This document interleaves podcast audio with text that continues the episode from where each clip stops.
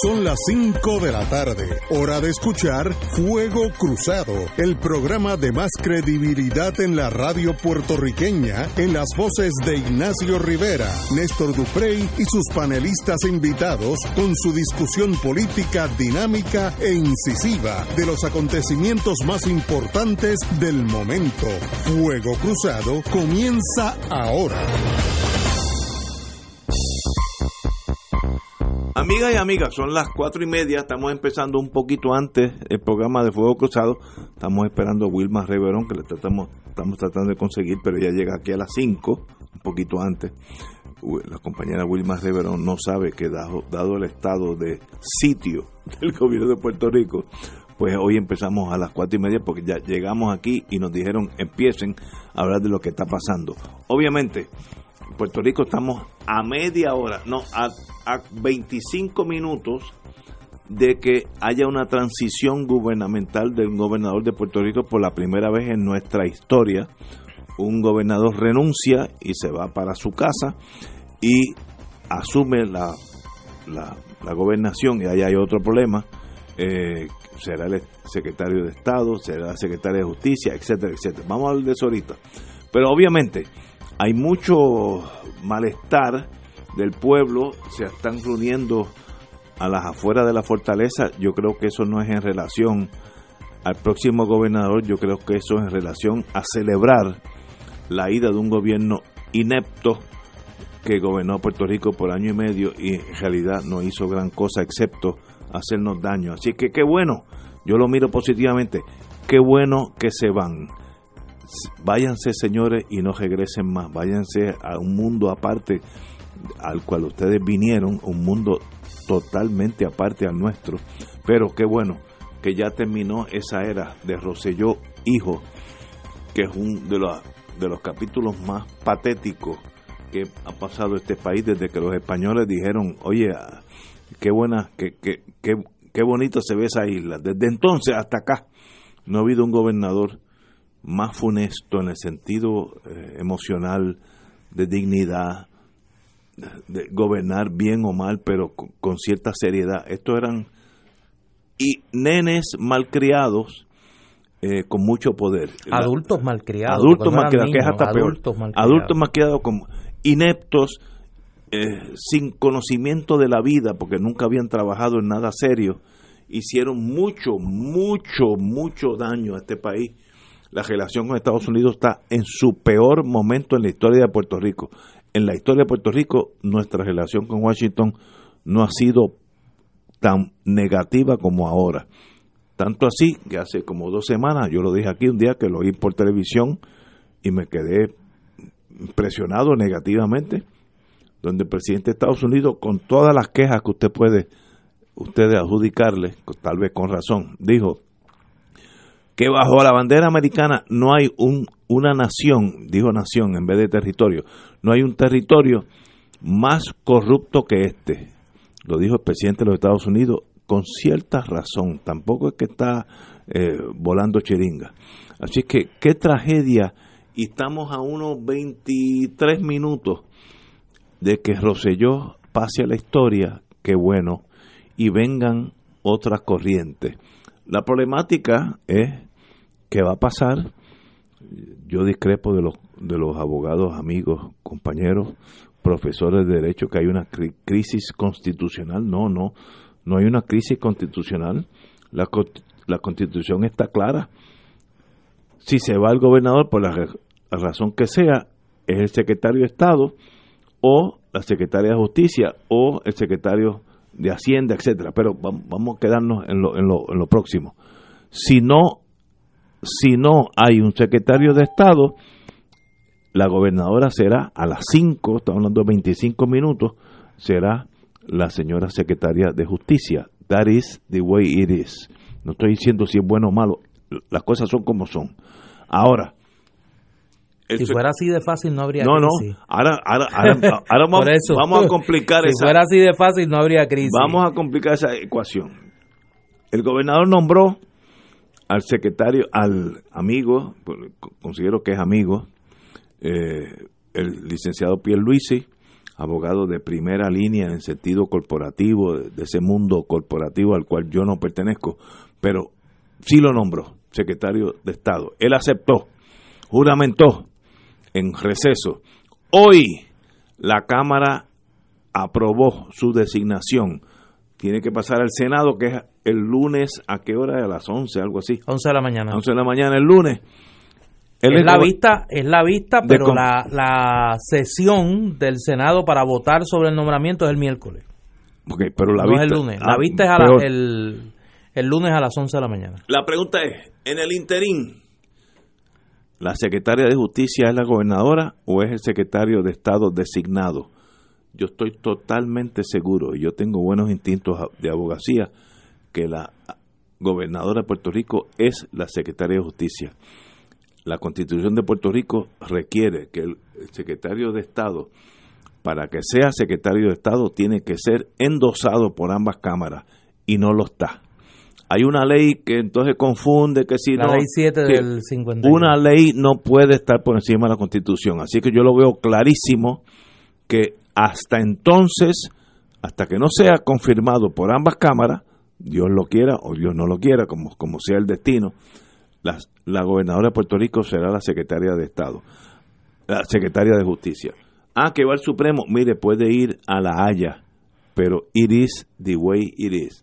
Así que estamos hablando en momentos difíciles, a 20 minutos de la salida de un gobernador funesto para la historia de Puerto Rico y llegarán nuevas nuevas ideas, nuevas personas, qué bueno que llegan, la vida es cambio. Así que en ese sentido yo lo miro positivamente. Compañero, don Néstor Dupré. Eh, hoy es un día que realmente podemos calificar de histórico. Por primera vez en nuestra historia constitucional, un gobernador renuncia eh, bajo las circunstancias que ya conocemos. Ricardo Rosselló a las 5 de la tarde, dentro de eh, 23 minutos, según mi reloj, eh, hará efectiva o se supone hará efectiva su renuncia como gobernador. ¿Qué ha ocurrido en el día de hoy? Esta mañana, a partir de las 9 de la mañana, la Cámara de Representantes celebró vista pública en comisión total, es decir, con la presencia eh, de la Comisión de Gobierno, perdón, en comisión total será el Senado. La Comisión de Gobierno de la Cámara de Representantes celebró vista pública esta mañana, donde pasó juicio sobre el nombramiento del licenciado Pedro Pierluisi como secretario de Estado. Luego de dos recesos estuvieron prácticamente toda la mañana y parte de la tarde en vista pública donde eh, el licenciado Pierluisi fue sometido a intensos cuestionamientos por parte de representantes de la mayoría del PNP y de representantes de las minorías tanto del Partido Popular como del PIB y el representante del Movimiento Victoria Ciudadana, Manuel Natal. Los cuestionamientos fueron básicamente en dos renglones. Número uno, en tres renglones. Número uno, la, el trabajo como cabildero de Pedro Pierluisi, eh, donde el presidente de la Cámara le señaló eh, una gestión que había hecho ante él para detener una investigación sobre un cliente del licenciado Pierluisi, su condición de abogado de la Junta de Control Fiscal y las gestiones que habría hecho en representación de ese organismo. Y en tercer lugar la contradicción posible entre sus posiciones como abogado de la Junta de Control Fiscal y las decisiones que la Junta ha tomado versus eh, las posiciones que ahora asumiría de política pública y particularmente siguiendo el llamado plan para Puerto Rico. Se le señalaron varios potenciales conflictos de interés, no solo en este tema, sino la relación eh, de su hermana, Caridad Pierluisi, con la empresa COI y el empresario Edwin Miranda, que como sabemos pues ha sido seriamente cuestionado y es objeto de una investigación federal por lavado de dinero, según el diario El Vocero. Eh, y en, esa, en ese tono transcurrió eh, la vista. En la tarde, a partir de las 3 y 38 minutos de la tarde, el nombramiento fue considerado por la Cámara de Representantes y fue aprobado con 26 votos a favor, el mínimo, para ser aprobado, eh, 21 votos en contra.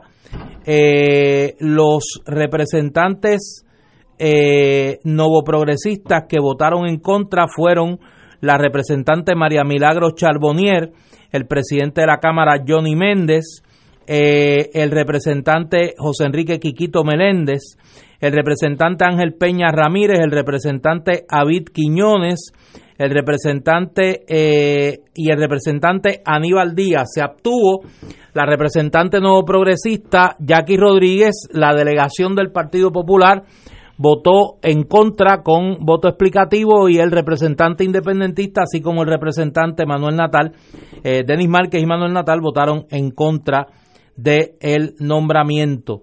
Eh, estuvieron ausentes de la sesión los representantes populares José Coni Varela, Jesús Santa y Ángel Matos.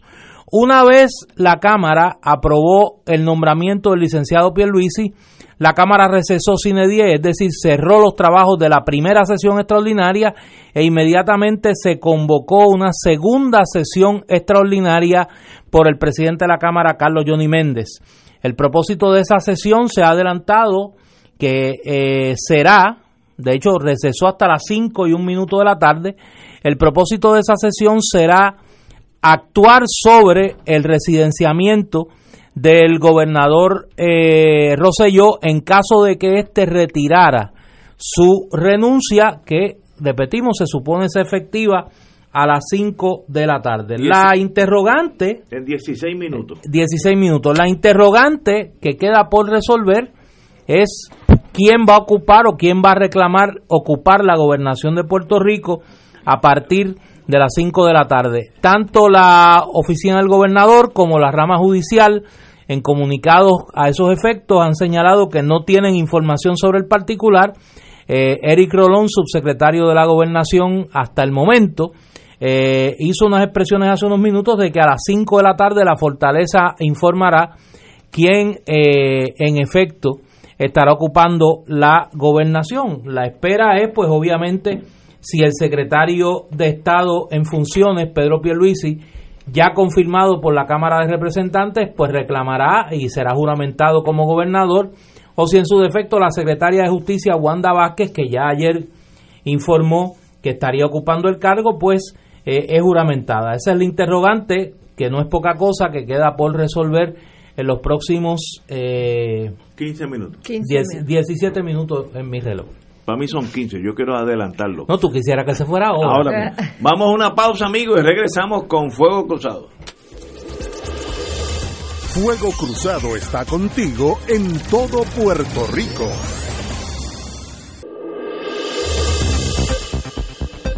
Y ahora continúa Fuego Cruzado.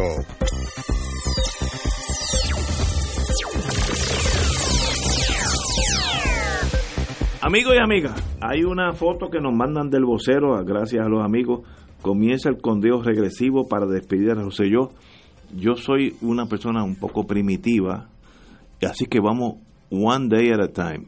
Hoy hay que celebrar la salida de un gobierno funesto en la historia de Puerto Rico, de unos mozalbetes eh, que hicieron mucho daño en Puerto Rico, demostraron ignorancia, eh, esa, esa, alejados del pueblo de Puerto Rico en una, en una quimera que ellos mismos inventaron. Vamos a celebrar eso a las 5. Y esta manifestación que estoy viendo en la foto del vocero suministrada está lleno, la fortaleza y la Cristo, de gente celebrando. Que celebremos hoy la ida de un gobierno negativo. A las 5 y 1, que eso, ya, eso es en 14 minutos, tenemos el segundo problema. ¿Y ahora qué? Pero vamos a celebrar primero, o sea, no, no, no brinquemos los problemas. A las 5 y 1, pues tenemos una disyuntiva que yo creo, como abogado que soy, que la Constitución manda y la gobernadora será la, la secretaria de Justicia. No veo cómo el secretario de, de Estado, sin haber sido endosado por ambas cámaras, puede, puede eh, ser el gobernador de facto. Esa ley 7 que, que miren, las leyes no pueden estar por encima, por encima de la Constitución. La Constitución dice que el secretario de Estado tiene que ser endosado por ambas cámaras, porque es el sustituto al gobernador. Así que de eso no pasar, mi tesis jurídica es no hay secretario de Estado. el Senado, por razones obviamente tácticas, políticas, eh, se, se convoca el lunes para pasar sobre ese nombramiento que desde ahora digo no va a pasar el Senado, desde ahora lo digo. Pero hoy, sábado, domingo y lunes, ¿quién es el gobernador? ¿La secretaria de Justicia o el secretario de Estado sin haber confirmado? Ahí hay un... Los abogados nos, nos enredamos nosotros mismos. Así que yo estoy claro. Será Wanda Vázquez la, la, la gobernadora de Puerto Rico en unos 11, 12 minutos me equivoco, los abogados nos equivocamos de vez en cuando. Compañera, doña Wilma. Bueno, yo creo, como Ignacio, que hay que celebrar, ¿verdad? Hay que celebrar. Paso uno, paso uno. Por varias razones. Hay que celebrar no solamente que salimos de un personaje nefasto para la política puertorriqueña, que es el niño imagen de todo lo malo que existe en la política partidaria de Puerto Rico, sino que también hay que celebrar porque el pueblo decidió ejercer su poder. El pueblo decidió que era el soberano. El pueblo decidió que era el que mandaba. El pueblo decidió que era el que tomaba decisiones de quiénes iban a ser sus dirigentes o no. Y eso no es poca cosa. Eso es algo sumamente maravilloso e importante y es algo que nos marcará como pueblo desde ahora en adelante y para siempre. Y eso es motivo de celebración. Ahora, tampoco es momento de fantasías ni de autoengaños. Buen punto. Eh, y estamos claros en que sustituir a Ricky Rosselló por Wanda Vázquez o por Pierluisi o por Rivera Chats no va a ser la solución al problema. No va a ser la solución al problema porque aquí el problema no es una persona, aquí el problema es un sistema partidario corrupto y un gobierno que ha sido secuestrado por dos partidos durante las últimas décadas. Y por lo tanto, el pueblo que ya decidió que es soberano y que es el que manda, tiene que seguir mandando y tiene que seguir en la calle y tiene que seguir protestando y tiene que seguir diciendo yo no quiero a estas personas como nuestros dirigentes, yo no quiero a, a Ricky Rosselló que ya se va a las 5 de la tarde ya el pueblo ha estado diciendo no queremos a Wanda Vázquez, no queremos a Rivera Chats, no queremos a Pierre Luisi.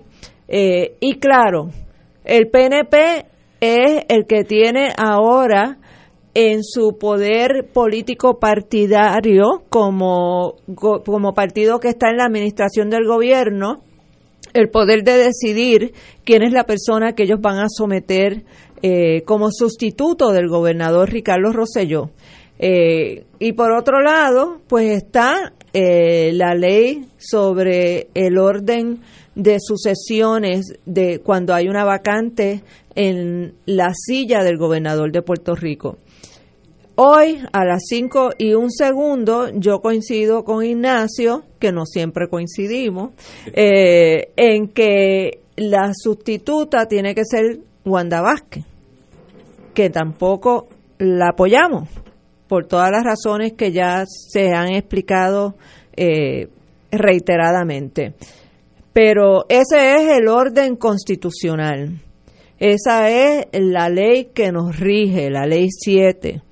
Eh, y Pierluisi, contrario a algunos queridísimos amigos, como un abogado conocido como el Diablillo, que interpreta que la, la, sección 9 del artículo 4 permitiría a las asambleas legislativas decidir quién es el gobernador, pero como habla de la primera sesión ordinaria de esa asamblea, pues las interpretaciones sobre si esa primera sesión ordinaria es inmediatamente después de las elecciones y la asunción del, del gobernador, etcétera, pues podemos escribir tratados de derecho sobre eso, pero lo cierto es que no hay precedentes para esta situación que estamos viviendo eh, y que lo más claro, lo más cercanamente claro, es la Constitución y la Ley 7 y por lo tanto, pues eso es lo que tenemos ahora.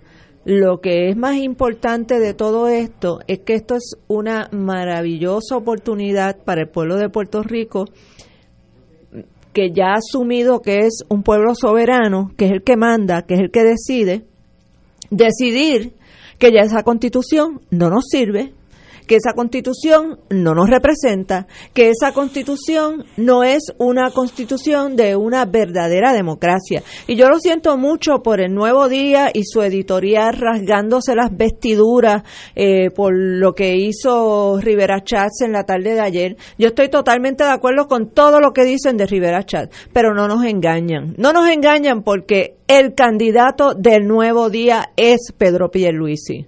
Y no nos engañan porque el nuevo día representa una de las cuatro familias que controlan este país, de la oligarquía que controla este país.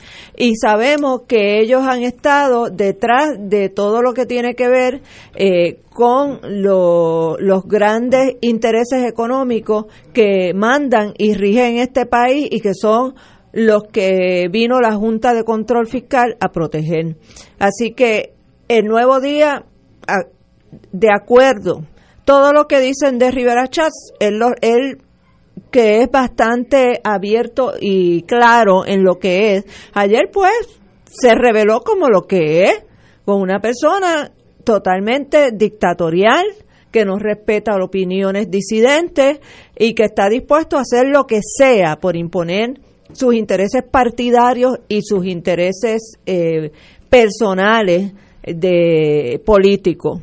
Así que, pues Rivera Chats definitivamente no es lo que este pueblo quiere de gobernador, pero Pedro Pierluisi tampoco lo es, porque es el que viene a asumir el mandato de la Junta de Trump y del gobierno de Estados Unidos. Señores, estamos a seis minutos de un cambio de gobierno. Yo estoy alegre en ese sentido. Voy a vergar un problema a la vez. Y el problema primario es que haya una transición del gobierno. Y luego hablamos quién es, quién será el que se queda en la fortaleza los próximos año y medio. Nosotros vamos a adelantar la pausa y la identificación para pasar a Noticentro 4 a las 5 de la tarde, cosa de que podamos tener en vivo cuál va a ser el desenlace de esta de este de esta etapa de la crisis, la salida de Ricardo Rosello de Fortaleza y quién será quien ocupará a partir de las 5 de la tarde la gobernación de Puerto Rico. Vamos a la pausa y regresamos. amigos. Fuego Cruzado está contigo en todo Puerto Rico.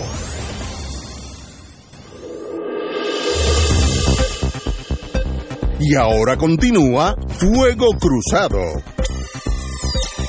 Compañero, don Néstor. Son las 4 y 59 minutos de la tarde. Hoy hemos comenzado un poco más temprano.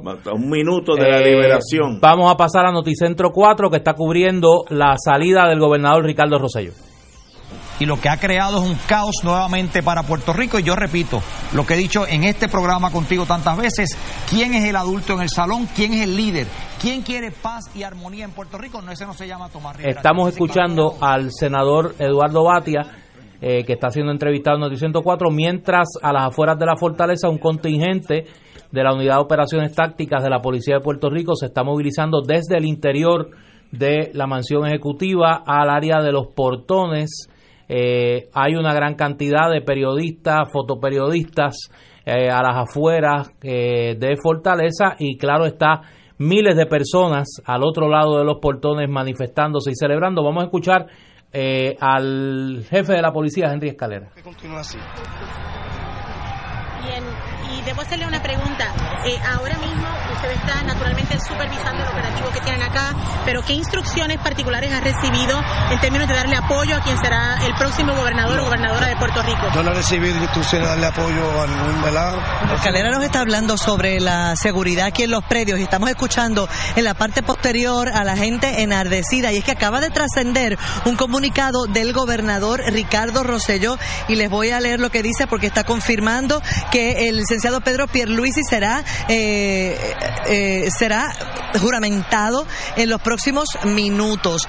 Dice, luego de que la Cámara de Representantes de Puerto Rico aprobara el nombramiento del licenciado Pedro R. Pierluisi como secretario de Estado, se procederá de acuerdo con el Estado de Derecho vigente, por lo tanto, de acuerdo al artículo 1 de la ley número 7 del 24 de julio de 1952, según enmendada, el secretario de Estado Pedro Pierluisi será juramentado como próximo gobernador de Puerto Rico.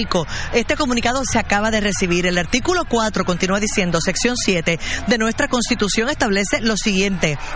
Cuando ocurra una vacante en el cargo de gobernador producida por muerte, renuncia, destitución, incapacidad total y permanente o por cualquier otra falta absoluta, dicho cargo pasará al secretario de Estado, quien lo desempeñará por el resto del término y hasta que un nuevo gobernador sea electo y tome posesión. O sea, eso es noviembre del 2020. La Constitución también establece la facultad de realizar nombramientos mientras la Asamblea Legislativa no esté en sesión que advengan al cargo en propiedad. Así que está haciendo alusión, lógicamente, al nombramiento que se hizo en receso del licenciado Pierre Luisi como secretario de Estado y aunque no ha sido confirmado por virtud de la ley 7 enmendada, eh, que pasa entonces a ser eh, gobernador de Puerto Rico y será juramentado entonces en los próximos minutos.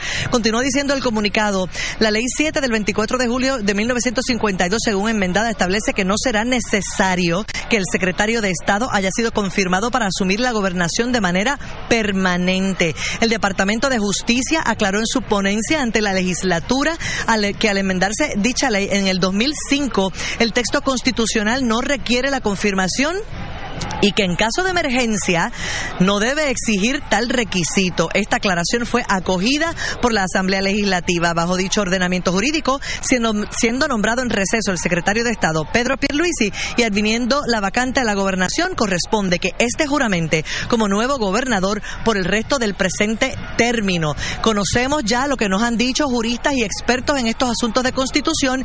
Muchas personas en Puerto Rico creen que esa ley 7 eh, cuando fue enmendada se convirtió en inconstitucional y que por lo tanto no va a resistir un ataque constitucional ante los tribunales. Falta que algún individuo con legitimación activa, alguien que tenga autoridad, y esto en efecto puede ser cualquier ciudadano, porque todos los ciudadanos de Puerto Rico eh, son directamente afectados por esta decisión, así que cualquier persona podría erradicar un recurso ante los tribunales para eh, impugnar esa ley número 7. Pero ¿qué pasará mientras tanto? Mientras se impugna la ley número 7, la que legitima que el licenciado Pedro Pierluisi se convierta en gobernador pues asumimos que él va a continuar ejerciendo entonces el cargo de gobernador, que eh, solo puede cambiar ese escenario si un tribunal eh, determina que es eh, inconstitucional esa ley. Así que el panorama es complicado. Debemos decirles que aunque aquí adentro, en este patio, en este pedazo de patio posterior a los portones, hay mucho movimiento de la policía, no hemos visto la llegada hasta aquí, por lo menos no visible desde estos portones. Hay un portón posterior, lógicamente, que a ese no tenemos acceso visual pero sí, no hemos, eh, hemos permanecido aquí durante muchas horas y no hemos visto llegar ningún vehículo oficial y no hemos visto entrar personal que pueda ser parte de este proceso de juramentación. La Fortaleza dice que va a ser juramentado, lo acabamos de leer en ese comunicado, el licenciado Pedro Pierluisi, pero no dice dónde, tampoco dice exactamente en qué momento, pero si la renuncia del licenciado, del, del doctor Ricardo Rosello va a ser efectiva ya en unos minutos, de hecho, ya fue efectiva, son las 5 y 4. Así que la, renuncia del doctor Rosello es efectiva inmediatamente y Pierluisi debe estar siendo juramentado tal vez en algún lugar tal vez aquí encerrado en algún lugar, eh, debe estar siendo juramentado el licenciado Pedro Pierluisi, convirtiéndose ya en el nuevo gobernador de Puerto Rico llegó a ser secretario de Estado tras la renuncia del gobernador Ricardo Rosselló la pasada semana en medio de un escándalo de proporciones insospechadas en Puerto Rico, en medio de protestas inmensas que trajeron hasta aquí, hasta los portones de la fortaleza, hasta los predios de este lugar a miles y miles, decenas y cientos de miles de personas, no solamente aquí, sino también a las áreas eh, aledañas al área de San Juan, en los expresos, en por todo Puerto Rico, de hecho por todos los municipios pudimos ver protestas multitudinarias en contra de la gestión del gobernador, no solo después de que fueran arrestados varios funcionarios de su administración y trascendiera que hubo casos de corrupción y otros que están todavía alegadamente bajo investigación, pero además eh, que trascendiera el contenido de un polémico chat en el que, cuidado ahí, estamos, estamos moviéndonos un poquito para acá para que puedan un poco escuchar lo que pasa atrás, pero eh, esas, esas protestas enardecidas por el contenido. Regresamos, amigos y amigas, Fuego Cruzado. Bueno, ya saben, ya oyeron eh, que hay una crisis. No hay una crisis, con, bueno, no había una crisis constitucional. Ahora va, sí va a haber una crisis constitucional. porque ¿Por qué me estoy cambiando? Cuando empezamos el programa ahorita, dije que no había una crisis constitucional porque la constitución dice que cuando el gobernador se va o se inhabilita o lo que sea, oye, ya, ya pasaron las cinco, tenemos otro gobierno, qué bueno. Eh, Depende a quién le pregunte. No, no, sí, no, qué bueno, no, no. Ganamos, no importa lo que pase. Fíjate, one day at a time, una cosa a la vez. Eh, la constitución dice que el secretario de Estado será el gobernador, pero para ser secretario de Estado tiene que ser eh, endosado por ambas cámaras. Eso, eso no es debatible, la constitución lo dice en blanco y negro. Hay una ley especial, por eso es Juárez y eso puede estar por encima de la Constitución, que dice que en caso de inhabilitar el, el gobernador, etcétera, que yo creo yo creo que es en casos que no ha juramentado, este ya juramentó, pero el, el secretario de Estado no tiene que ser confirmado por ambas cámaras. Ese issue, obviamente, el gobernador saliente, para tirarle el último tranque en el dominó de su vida, eh, pone a Pierluisi en la línea de fuego. Pierluisi juramentará en unos minutos y la secretaria de Estado... Ya juramentó. Ya juramentó. Ah, ¿Verdad? Ya juramentó. Y la, la señora secretaria de Justicia tiene que juramentar por la Constitución. Y ahí sí hay una crisis constitucional que tiene que ir al, al Tribunal Supremo este sábado esto no hay que esperar, como dicen, me dijo un amigo mío en la, en la mesa de Génesis, hay que radicar alegato. No, no, no, esto no es para alegato, es qué dice la ley y que, que la Constitución y el Supremo, para eso el Supremo decidirá quién de los dos va a ser gobernador hasta el 20. Pero obviamente sí hay una crisis constitucional generada por la actuación del gobernador saliente, oye, me gusta esa fase, gobernador saliente, eh, Rosello, en, en, en designar como, como secretario de Estado eh, al, compañero y amigo Pedro Pierluisi. Momentos difíciles en torno a la incertidumbre que genera Puerto Rico. Vivimos nuestra primera experiencia de una grave crisis constitucional. En este momento, eh, Pedro Pierluisi eh, ha sido, entre comillas, juramentado como gobernador por instrucciones del gobernador saliente Ricardo Rosselló, quien en una expresión al país señala que lo hace amparado en las disposiciones de la Ley 7 del 24 de julio de 1952, según enmendada. Esperamos en los próximos minutos, por la acción de la Secretaria de Justicia, Wanda Vázquez, que me imagino, siendo todavía Secretaria de Justicia, que anunciará que está invocando un recurso al Tribunal Supremo de Puerto Rico, un recurso de quo guaranto, para, para que el tribunal se exprese bajo qué capacidad Pedro Pierluisi ejercería el cargo de gobernador de Puerto Rico si en efecto la constitución del Estado Libre Asociado establece eh, algo distinto a lo que establece esta ley, pero como dicen los abogados, la corrección de las leyes se presume mientras no sea eh, declarada inconstitucional y en ese sentido urgirá, me imagino yo, la expresión del Tribunal Supremo de Puerto Rico en las próximas horas. Eh, me parece que es una situación grave, difícil, de hechura del Partido Nuevo Progresista el Partido Nuevo Progresista en general y Ricardo Rosselló en particular han sumido al país en una crisis constitucional que jamás debió ocurrir. La irresponsabilidad de esta gente llega a los límites de la tragedia. Los que estamos viendo las imágenes del viejo San Juan, vemos como un contingente de policía, cual golpe de Estado, eh, custodia la mansión ejecutiva, a las afueras de la misma miles de personas se expresan con lo que comenzó como una muestra de júbilo que ahora pues obviamente se convierte en una muy justificada muestra de indignación.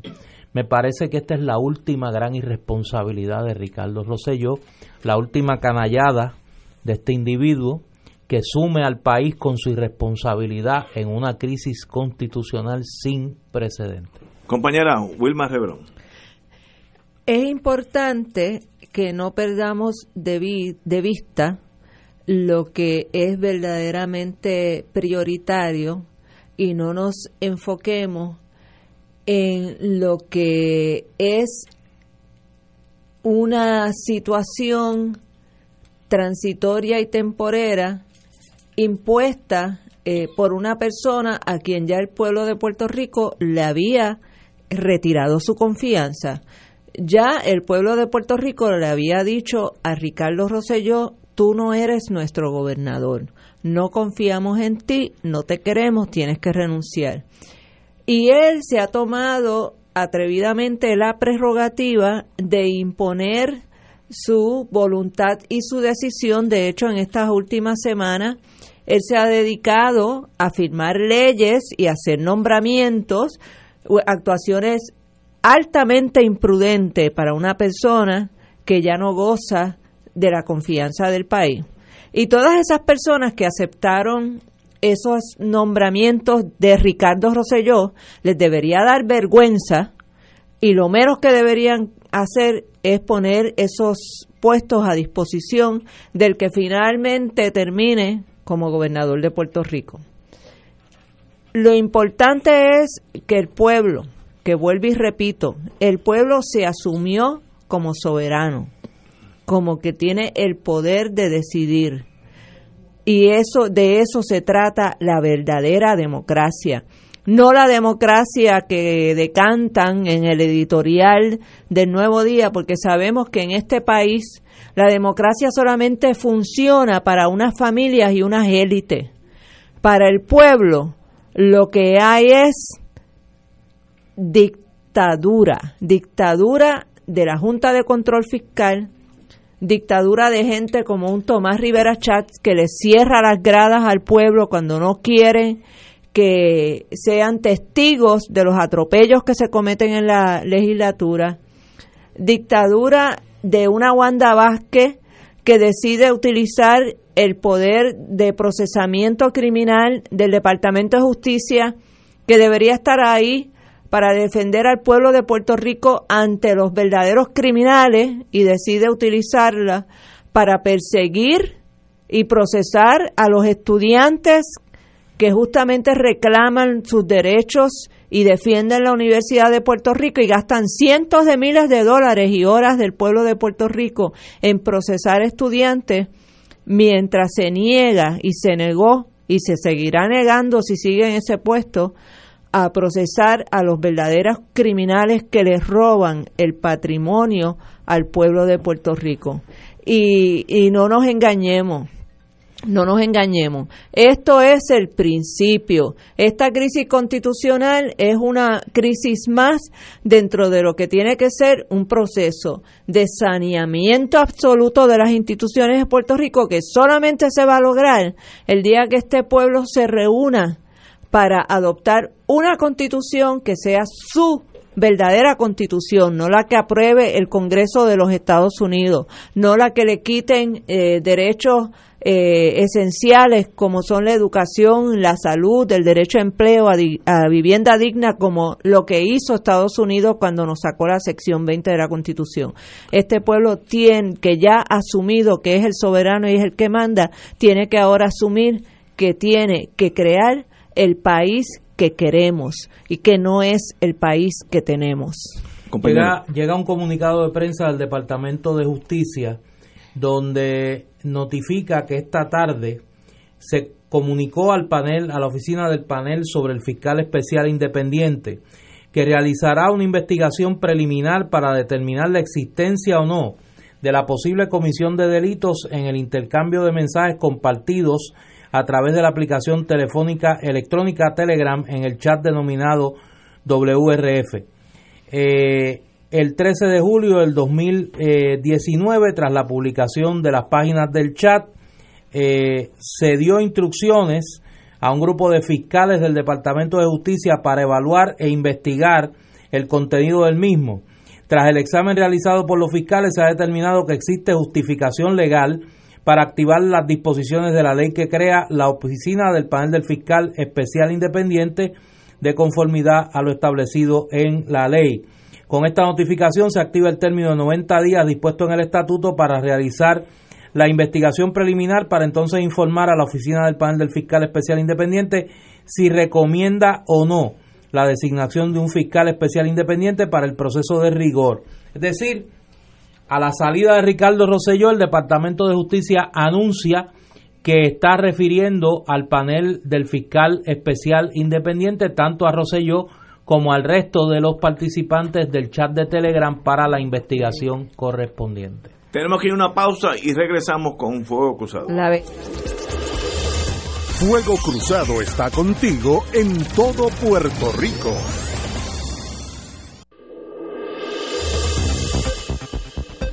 Y ahora continúa Fuego Cruzado.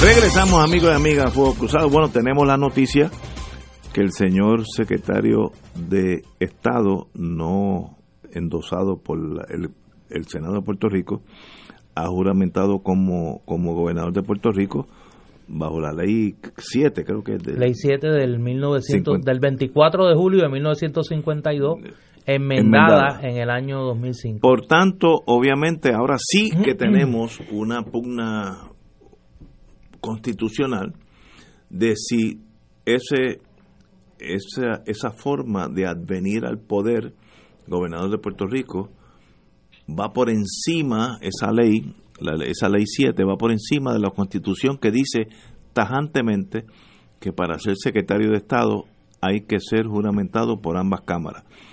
Para eso está el Supremo, como me decía a mí uno de mis grandes maestros en la vida legal, Harvey Nachman. El Supremo, ¿por qué tú crees que le dicen Supremo? Porque es Supremo.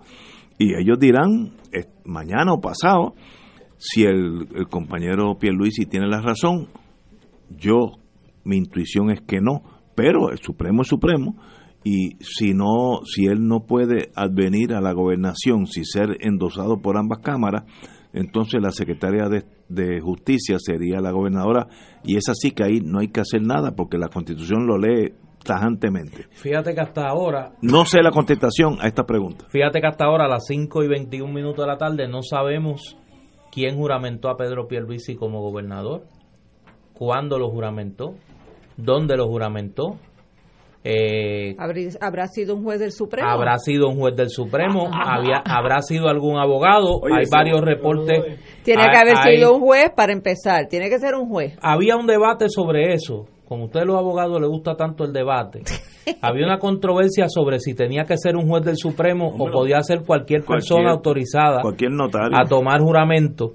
Eh, se vio en el área de la fortaleza al licenciado Tony Zagaldía, eh, que me imagino que pues es el principal sospechoso de haber sido quien juramentó a, a Pedro Pierluisi como eh, Ese es el mismo que tuvo que renunciar como secretario de Justicia porque estaba dándole contratos a su socio de bufete mientras era secretario de Justicia. Ese mismo. Ese mismo. Ok. Yo no sé. para estar claro. Yo, yo no recuerdo.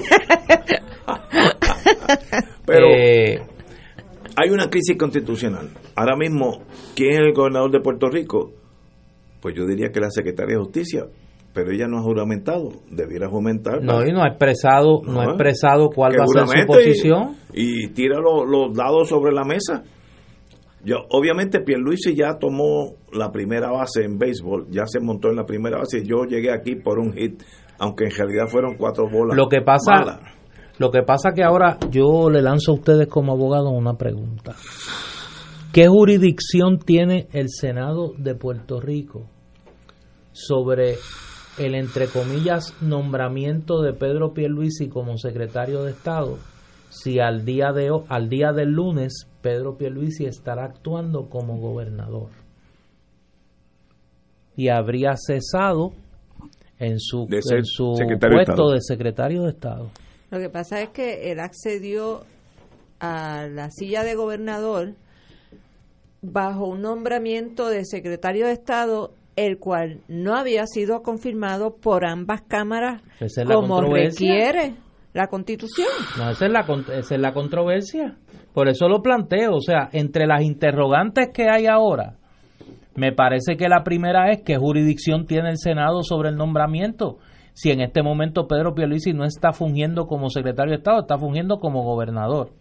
Pero si el nombramiento de gobernador es nulo ab initio. Ah, bueno, Exacto. pero para eso es que se tiene que Para eso expresar es el Supremo. Para eso es que se tiene que expresar el tribunal. El Tribunal Supremo. Exacto. Para- eh, eh, eh, lo que estoy tratando de plantear, reconociendo que no soy abogado ni pretendo ser todólogo, son interrogantes al momento. Por ejemplo, si Pedro Pierluisi, fungiendo como gobernador en este momento, nombra un secretario de Estado, Técnicamente podría. llena las vacantes del gabinete, firma o veta leyes, De aquí al o lunes. sea, ca- las acciones de Pedro Pierluisi como gobernador desde este momento en adelante están obviamente sujetas a impugnación. Por eso mi planteamiento de que tengo que pensar que desde la Secretaría de Justicia para abajo alguien esté o debe estar listo el recurso para ir al Tribunal Supremo para que se exprese con la mayor celeridad sobre esta grave situación. Yo tengo que pensar que ese recurso esté listo en No, algún lugar. La pregunta, ¿quién tiene lo que ustedes llaman legitimación activa? Activa. ¿Quién tiene standing para llevar ese caso? Yo creo que la única que tiene standing para llevarlo es Wanda Eh, eh, Vázquez. La secretaria de Justicia, estoy de que era acuerdo la que contigo. estaba en el orden en el, sucesorial. su- en el orden sucesorial y además como secretaria de justicia. Y decir, yo no soy gobernadora porque este señor ha usurpado mi, mi, mi Eso designación. por un lado. Por otro lado, si Wanda Vázquez como secretaria de justicia recibe una instrucción de Pedro Pierluisi como gobernador, ella puede decir, Supremo, acláreme. Este hombre me está dando una instrucción a mí como gobernador. Hay una opinión del Departamento de Justicia, alegadamente, alegadamente, que valida la interpretación que lleva a Pedro Pierluisi a ser juramentado como gobernador hoy. Digo alegadamente porque nadie la ha visto. Y gente De que yo conozco, Ramos, dije- eh, mencionaron que era una, una, opinión, una de, opinión de, Roberto Sánchez Ramos del 2005. Exacto. Eh, y digo, Pero las opiniones del secretario de Justicia, que aunque pueden tener fuerza persuasiva, para no- la rama ejecutiva, no, para no- la rama ejecutiva, sí, pero nada no, pero no establecen, no establecen doctrina ni, no. Son de tienen carácter fuerza de ley. no son carácter de carácter Son obligatorio ni tienen, ni persuasivas. tienen fuerza de ley y son persuasivas para la rama, Rama ejecutiva, para la rama ejecutiva. Por eso es que señalo. O sea yo creo con mi poquito de conocimiento de la clase aquella que cogí con Pablito García de Derecho Constitucional que quien único tiene legitimación activa para ir al Supremo es Wanda Vázquez. Porque ni el presidente del Senado, porque bajo la interpretación que lleva Pedro Pierluisi a juramentar, el presidente, el Senado perdió jurisdicción sobre el nombramiento, porque no existe. Bueno, pero yo, yo pienso que aparte de Wanda Vázquez, un ciudadano común y corriente podría también llevar ese caso, ¿por qué no? Eh, Esa es lo- otra pregunta. Porque, los, o sea, el soberano es el pueblo de Puerto Rico, ¿es o no es? Por lo tanto, nosotros los ciudadanos que pertenecemos al pueblo de Puerto Rico debemos poder eh, pedir que se aclare una situación constitucional como esta, donde ahora mismo no sabemos si tenemos un gobernador eh, legalmente juramentado como tal o si estamos en un estado de indefensión, de incertidumbre eh, y dentro de una crisis constitucional que requeriría que el Tribunal Supremo se pronuncie para que aclare nuestra situación como ciudadanos. Por eso es que planteo, desde que se dio la noticia, de que yo tengo que asumir que la secretaria de Justicia o inclusive el presidente del Senado deben de tener listo un recurso de coguaranto para acudir al Tribunal Supremo para que el Tribunal Supremo inmediatamente se exprese. Y Tommy, y Tommy, no debe yo por tenerlo. eso digo, por eso yo creo que el presidente del Senado, porque el Senado podría alegar, podría alegar que le están usurpando que le están menoscabando su poder el poder De constitucional de la rama legislativa para evaluar un nombramiento bajo el subterfugio de haberlo juramentado como gobernador. Sobre todo en este caso, que es de los pocos que requiere la confirmación de ambas cámaras. Correcto. No es como otros eh, nombramientos que es con el consejo y el consentimiento del Senado y punto. Pero este, pues sí, ya la Cámara confirmó, pero todavía el Senado no se ha expresado. Y Preguntan varias personas si un ciudadano lo puede hacer. Sí, Es lo que yo acabo de decir, yo entiendo ese que sería sí. mi gobernador, así que yo, yo tengo injerencia. Pero en- corríjame lo siguiente. Tendría que haber una acción de Pedro Pierluisi como gobernador, un acto afirmativo de Pedro Pierluisi como gobernador que un ciudadano en particular pueda reclamar que le está afectando. que le afecta. Bueno, es que el mero hecho de proclamarse El gobernador, mero hecho de ser juramentar gobernador y proclamarse afecta, como, mi gobernador, un gobernador por el cual no votó el pueblo, un gobernador que no ha sido confirmado por las dos ramas que representan al pueblo eh, y bajo una ley de dudosa eh, legalidad De constitucional, dudosa constitucionalidad. pues yo entiendo que sí. Tenemos que ir a una pausa, amigos, y Mira, por lo regresamos. menos en el bufete extendido en mi aquí en mi celular está ganando la posición de que cualquier ciudadano podría Sí llevarlo. Te- Vamos a una pausa, amigos. Esto es Fuego Cruzado por Radio Paz 810 AM.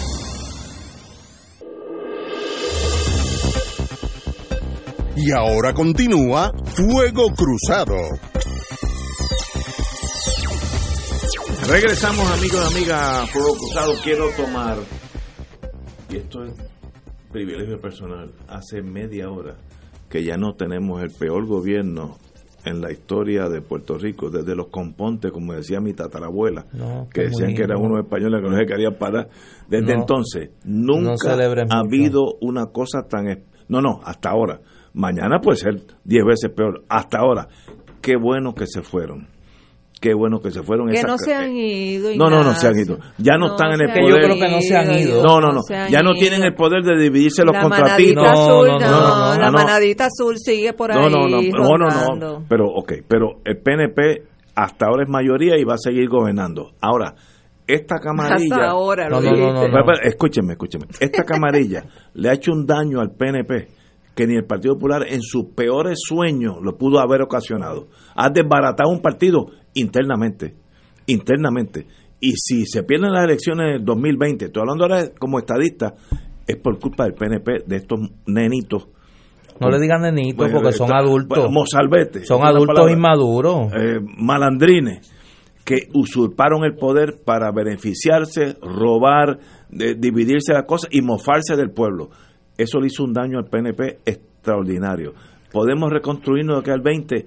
No sé, no sé, pero qué bueno que se fueron. Mira, bueno. déjame déjame leerte en esa línea unas expresiones del me presidente. me, me sale la cosa. Si no, tú estás emocionalmente comprometido con el tema, pero déjame leerte las expresiones del presidente del Senado, Tomás Rivera Chats, que las acaba de emitir. Buenas tardes, Puerto Rico. Las recientes expresiones del gobernador saliente sobre la forma de transicionar luego de su bochornosa salida son más que elocuentes. Reflejan sus verdaderas intenciones. Nunca se arrepintió de nada. No respetó el reclamo del pueblo. De hecho, se burló utilizando nuevos cómplices. Cada puertorriqueño puede llegar a sus propias conclusiones. La burla, la mentira, el comportamiento antiético e ilegal fue viral. Los que traicionaron a Puerto Rico quieren perpetuarse inescrupulosamente. Nadie debe perder la fe. La ley, el orden, la moral y el bien común prevalecerán. Esas son las expresiones del presidente del Senado, que, como dirían allá en Plancagua, más claro no canta un gallo, sobre dónde Muy está bien. parado en esta controversia. Muy bien.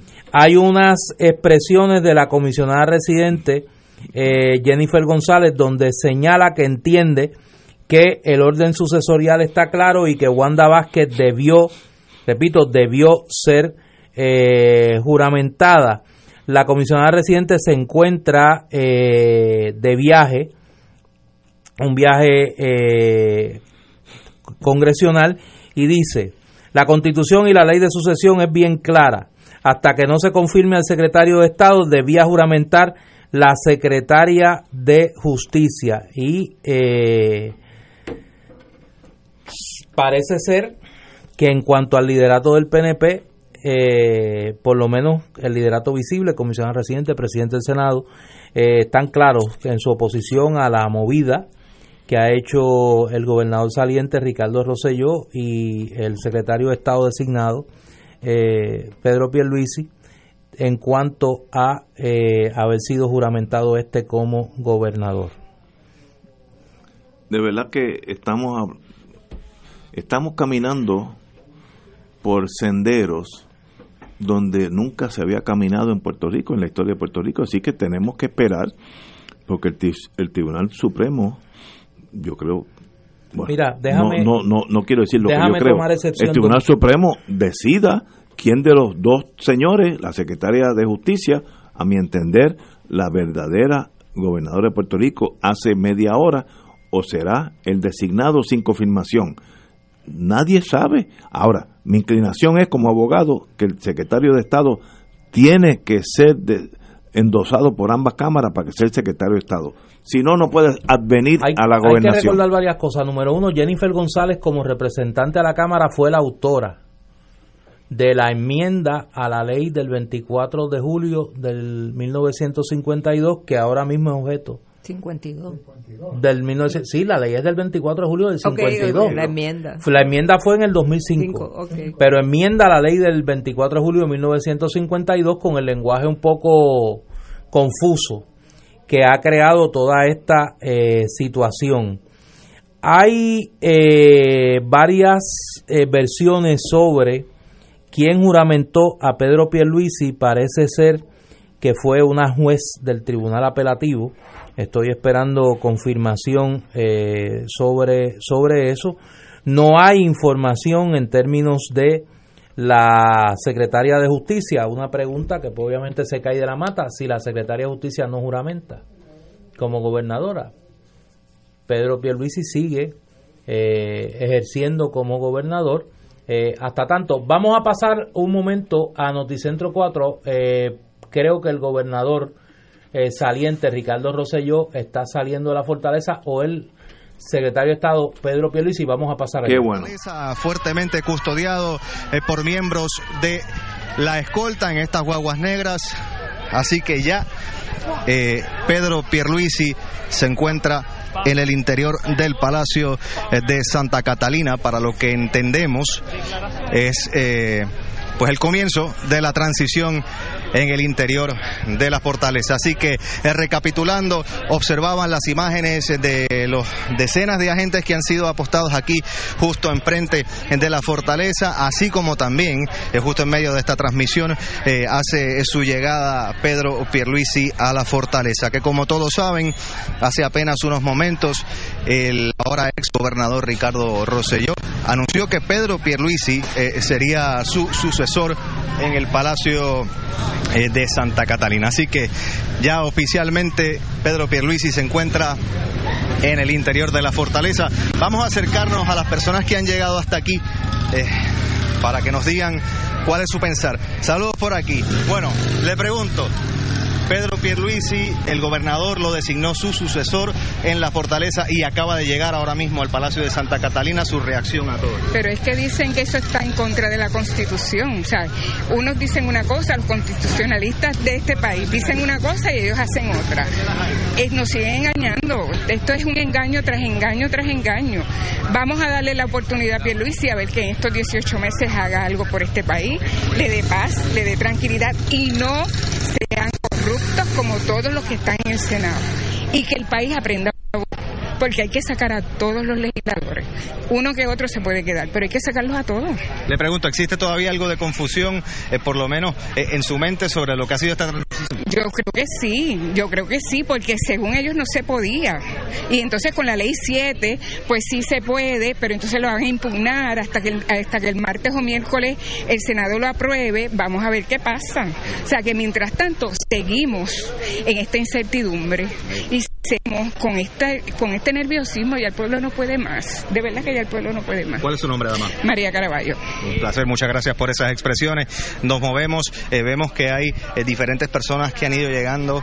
Eh, Alvin, sé que estás también eh, transmitiendo en vivo, has sido bastante vocal durante todas estas manifestaciones. Saludos. Eh, saludos, tu reacción, acabamos de ver a Pedro Pierluisi entrar a la fortaleza. Bueno, la- no- mi reacción es la que vieron, la gente le gritó corrupto, yo creo que no, no está entrando eh, con las glorias que debería entrar un gobernador al- a, la fortaleza toda vez que esto que acabamos de presenciar el día de hoy eh, crea un rompimiento, una crisis constitucional que posiblemente va a terminar este, dirimida por los tribunales del país.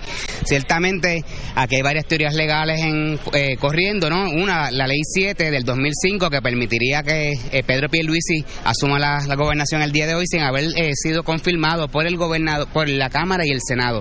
La otra, que es la Constitución de Puerto Rico, establecería que para sentarse y, y accesar la silla de la gobernación tiene que estar eh, eh, avalado por ambas cámaras. La sé que nos falta el Senado, el lunes yo supongo que todavía estará la vista en pie si la cosa no se enfría y que posiblemente pues algún ciudadano o alguna agrupación podría levantar eh, un issue constitucional en las Cortes y las Cortes dirimir si la ley 7 es constitucional para efectos de esta de esta nominación del día de hoy. esta Te pregunto. Alvin, ¿existen el, convocatorias, nuevas convocatorias para manifestaciones durante los próximos días? Sí, existen convocatorias, muchas de ellas, algunas de ellas son inclusive fuera de San Juan, pero todavía la gente va a seguir viniendo al área de Fortaleza por los próximos días. Yo supongo, y mi recomendación sería que nos tomemos unos, un rato, ¿no? Este, no, no necesariamente hoy, pero para dirimir las próximas estrategias, porque no podemos eh, podemos seguir viniendo todos los días, pero la realidad es que debe haber una estrategia en torno a cómo vamos a abordar ahora este nuevo eh, problema que tenemos acá en, en Fortaleza. Bueno, Alvin, gracias por estar con nosotros en Noticentro y por tu tiempo. Así que esta es la situación actualmente, como les indiqué en la entrada de la rogativa a la fortaleza, donde hace apenas cortos minutos. Regresamos, amigas y amigos, a Fuego Cruzado. Llegan unas expresiones del presidente del Colegio de Abogados y Abogadas de Puerto Rico, Edgardo eh, Román Espada. Leen como sigue. Los hechos recientes que culminaron en la renuncia del hasta hoy gobernador de Puerto Rico, Ricardo Rosselló Nevares, y la selección de su sucesor denotan que la indignación y el reclamo del pueblo de Puerto Rico desbordó los apretados límites de la Constitución del Estado Libre Asociado. El ordenamiento constitucional nos condena al regreso de la época del gobernador no electo, con el agravante de que los siete miembros de la Junta de Control Fiscal tampoco cuentan con el aval de los votos. Resulta escandalosa la situación. Atrás queda el concepto fundamental de la democracia, el derecho a elegir quienes ostentan el poder. La juramentación como gobernador de un nominado a secretario de Estado que no completó su proceso de confirmación constituye un acto atroz de secuestro de la constitución vigente de Puerto Rico que deberá ser corregido por la pronta atención del Tribunal Supremo de Puerto Rico. La legitimidad de la ocupación del puesto del recién juramentado está en entredicho. El orden jurídico no puede apartarse de los postulados constitucionales, de la intención de sus autores y de la situación actual. Estamos recomendando a la Junta de Gobierno del Colegio que evalúe iniciar los trámites necesarios para participar del pro- en el proceso de impugnación judicial. El Colegio de Abogados por esta eh, comunicación anuncia que está considerando acudir también a los tribunales para solicitar eh, la aclaración de el ordenamiento constitucional y denuncia lo que entiende es un ejercicio ilegítimo del cargo de gobernador por parte del licenciado Pedro Pierluisi. Yo quería decir lo siguiente, hasta ahora me había limitado a reseñar lo que está pasando. A las cosas hay que llamarla por su nombre. Lo que esta camarilla eh, que se movía en torno a Ricardo Rosselló y ahora se mueve en torno a Pedro Pierluisi, los mismos que le brindaron al pueblo de Puerto Rico el chat de esta vergüenza, la gente de COI, la gente del grupo Ferrer Rangel, los grandes intereses que están detrás de Pedro Pierluisi como cabildero han dado un golpe de Estado. Han echado al zafacón la constitución de Puerto Rico. Han usurpado el poder y han colocado en la fortaleza a una persona que no tiene ni la autoridad constitucional ni la legitimidad democrática de los votos para ejercer el cargo de gobernador de Puerto Rico. Situaciones inéditas requieren acciones inéditas. Mi llamado es a la movilización permanente del pueblo de Puerto Rico hasta que Pedro Pierluisi salga de la fortaleza y se restablezca el orden constitucional. Me parece que la Asamblea Legislativa de Puerto Rico tiene el deber de actuar hoy mismo acudiendo al Tribunal Supremo de Puerto Rico y el Tribunal Supremo tiene el deber de restaurar la Constitución. Estamos hablando de una flagrante violación al orden constitucional respaldada por la ilegalidad y respaldada por los intereses que han querido a la traga la colocar a Pedro Pierluisi en la gobernación de Puerto Rico para encubrir los evidentes delitos que cometieron en la gobernación de Ricardo Rosselló. Me parece que esto es una vergüenza para el pueblo de Puerto Rico que debe terminar lo más pronto posible. Y si las autoridades constitucionales del país no restauran la constitución, le tocará al pueblo en las calles restaurarla. Doña Wilma. Es lo que he dicho anteriormente. Totalmente de acuerdo con el análisis de Néstor y definitivamente lo, la lección que todos tenemos que aprender como pueblo es que en este país no existe la democracia. Lo que existe es una claque de familia, de intereses económicos, que son los que deciden los destinos de este pueblo. Y esa misma gente, eh, que son los que tienen en Pedro Pierluisi su representante más fidedigno de lo que ellos quieren para este país, eh, son los que acaban de dar ese golpe de Estado en la constitución contra la constitución de Puerto Rico.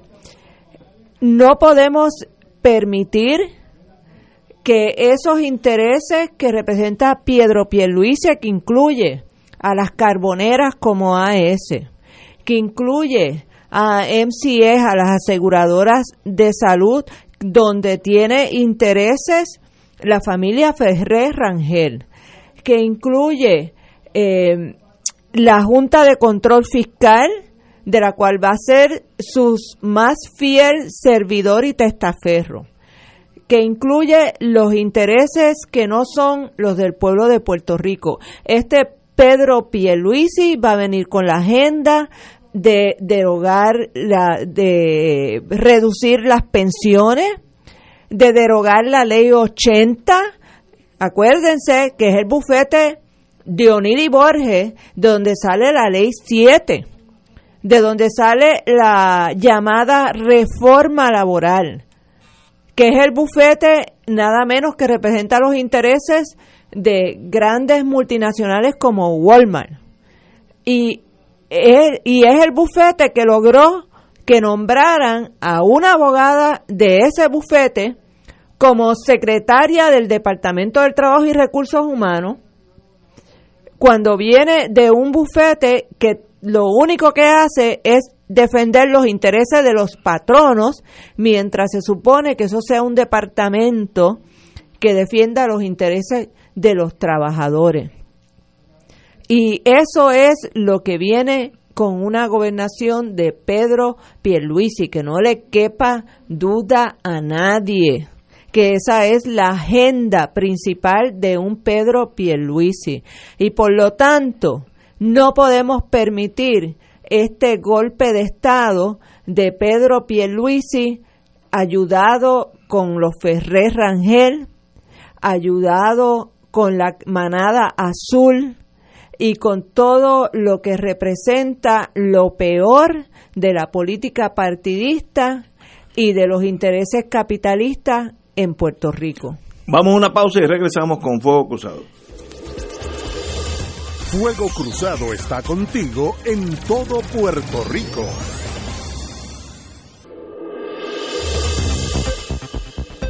Y ahora continúa Fuego Cruzado.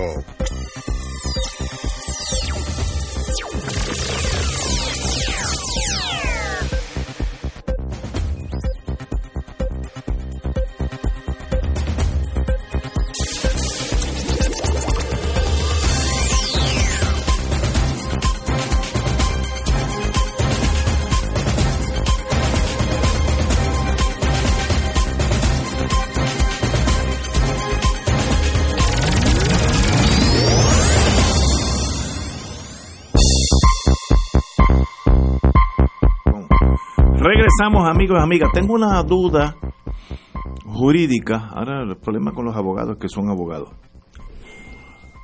Cuando gana el gobernador que sea, gana porque el pueblo vota y saca más votos que el otro y por tanto es gobernador. Por tanto tiene el endoso del pueblo.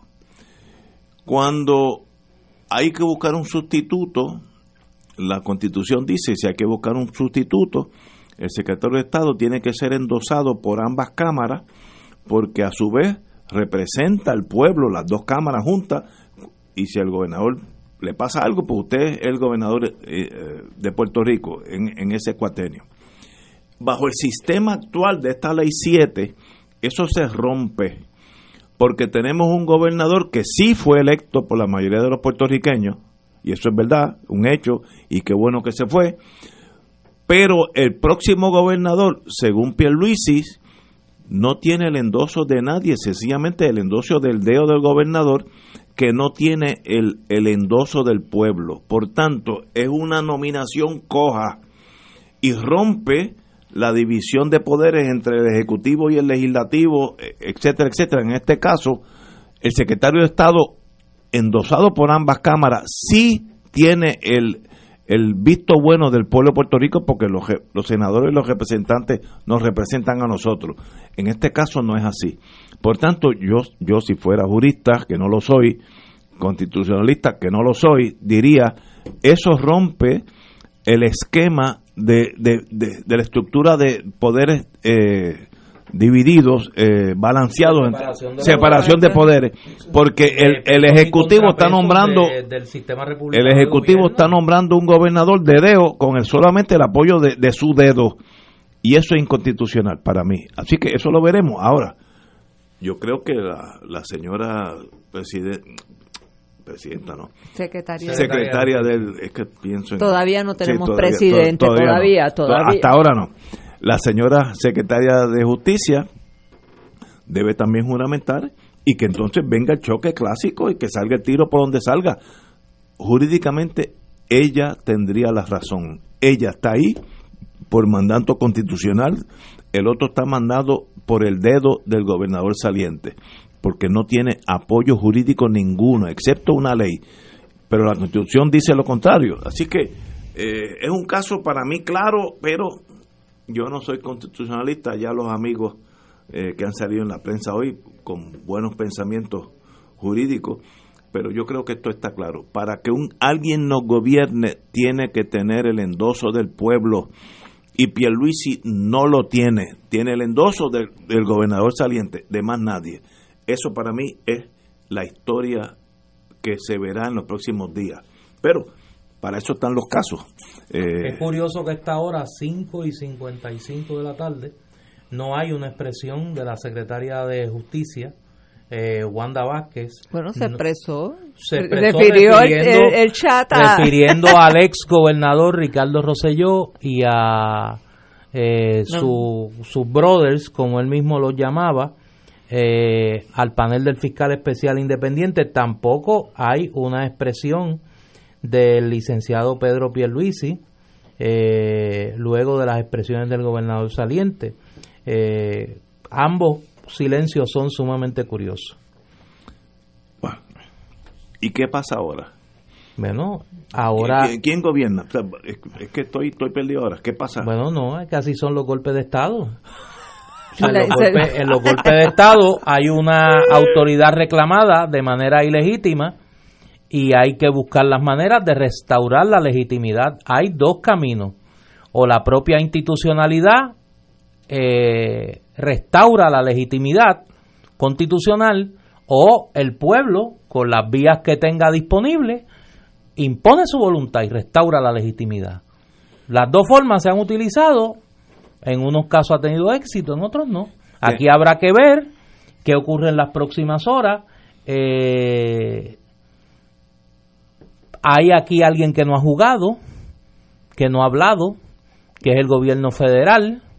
Eh, habrá que esperar si hay alguna expresión de la administración Trump sobre los eventos en Puerto Rico o alguna acción colateral del gobierno federal a través de alguno de sus eh, organismo, eh, pero las próximas horas me parece que van a ser decisivas si el Tribunal Supremo tiene ante sí una controversia que adjudicar, que me imagino que la va a tener eh, qué va a ocurrir en el viejo San Juan con los miles de manifestantes que están y los que están llegando allí, que lo que era una celebración pues se está convirtiendo en una manifestación pacífica de exigencia de que se, se encauce de manera constitucional la transición que el país exigió en las calles. Eh, los poderes, el poder legislativo, vamos a ver qué hace en los próximas, las próximas horas. Si esperan al lunes, como había dicho el presidente del Senado, para actuar, que me imagino que el lunes o en el fin de o no sé cuándo veremos, yo no creo que una vista pública, sino que veremos al Senado votar sobre el nombramiento de Pedro Pierluisi con la obvia intención de colgarlo eh, y las acciones que Pedro Pierluisi podría llevar al tribunal, entendiendo que ya su nombramiento como secretario de Estado es inoficioso porque ahora él es gobernador. Pero es que tú no puedes ser gobernador de Puerto Rico de dedo. Yo lo, sé, Ignacio, pero esa es la situación. No, no, estoy- Por eso es que los regímenes producto de los golpes de Estado son regímenes de hecho, no son regímenes de, De derecho. Claro. Aquí hay un gobernador de facto, no hay un gobernador de jure, no hay un gobernador producto de la del proceso constitucional o de la voluntad democrática del pueblo puertorriqueño. Pero para eso- hay un gobierno de facto. Para eso está el Tribunal Supremo de Puerto Rico, para que O el su pueblo que trabajo. exija que se respete la constitución. O el Vamos. pueblo, el pueblo en las calles es el, pueblo que soberano. exija que se respete la constitución. Yo antes de ir a las calles, el Supremo, para eso es Supremo, sean Supremos ahora y echen para adelante y digan lo que las bolas y los, los strikes. Yo estoy seguro que el Pierluisi, quien es mi amigo y considero que sería una, un- un- una persona de primera clase, está ahí ilegalmente. No está ahí con el con el derecho que le ampara Pedro la Pierluisi Constitución. es abogado, abogado como tú y abogado como Sí, Wilma. pero- y se ha prestado para una acción que sabe que es inconstitucional, que sabe que es ilegal, que está ejerciendo el cargo de gobernador de manera ilegítima, que se ha prestado para ser un cómplice de la ganga de Ricardo Rosselló, de Edwin Miranda, que tiene como principal colaboradora a su, su hermana, hermana. Caridad Pierluisi, de los grandes intereses económicos que estuvieron 72 horas machacándole al país que iba a haber un golpe de Estado. Lo hubo. El autor se equivocaron de autor. No fue Tomás Rivera Chats. Fue Pedro Pierluisi con la complicidad de ustedes que acaba de dar un golpe de Estado usurpando la gobernación. Estamos de acuerdo contigo. A las 7 vamos a una, digo, a las 6, vamos a una pausa, amigos. Muy bien. Fuego Cruzado está contigo en todo Puerto Rico.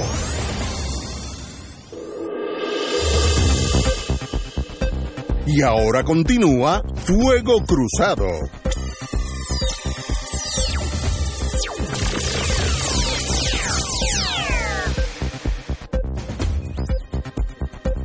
Amigos, hoy estamos un día diferente, compañeros.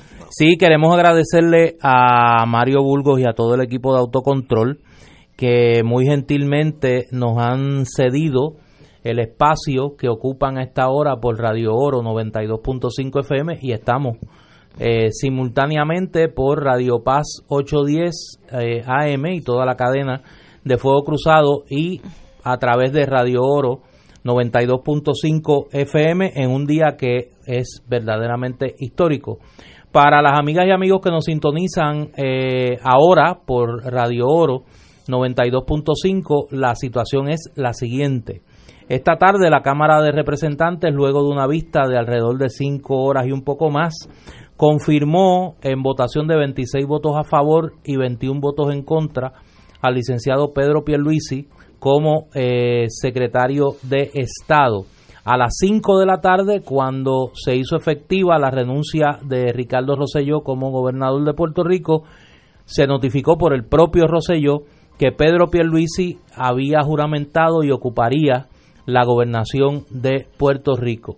Eh, unos segundos más tarde, la secretaria de Justicia, quien se suponía, según la interpretación eh, mayoritaria, que ocupara de manera, eh, siguiendo el orden sucesorial, la gobernación de Puerto Rico, anunció que estaba refiriendo a la oficina del panel del fiscal especial independiente, tanto a Ricardo Rosselló como a todos los participantes del llamado chat eh, WRF.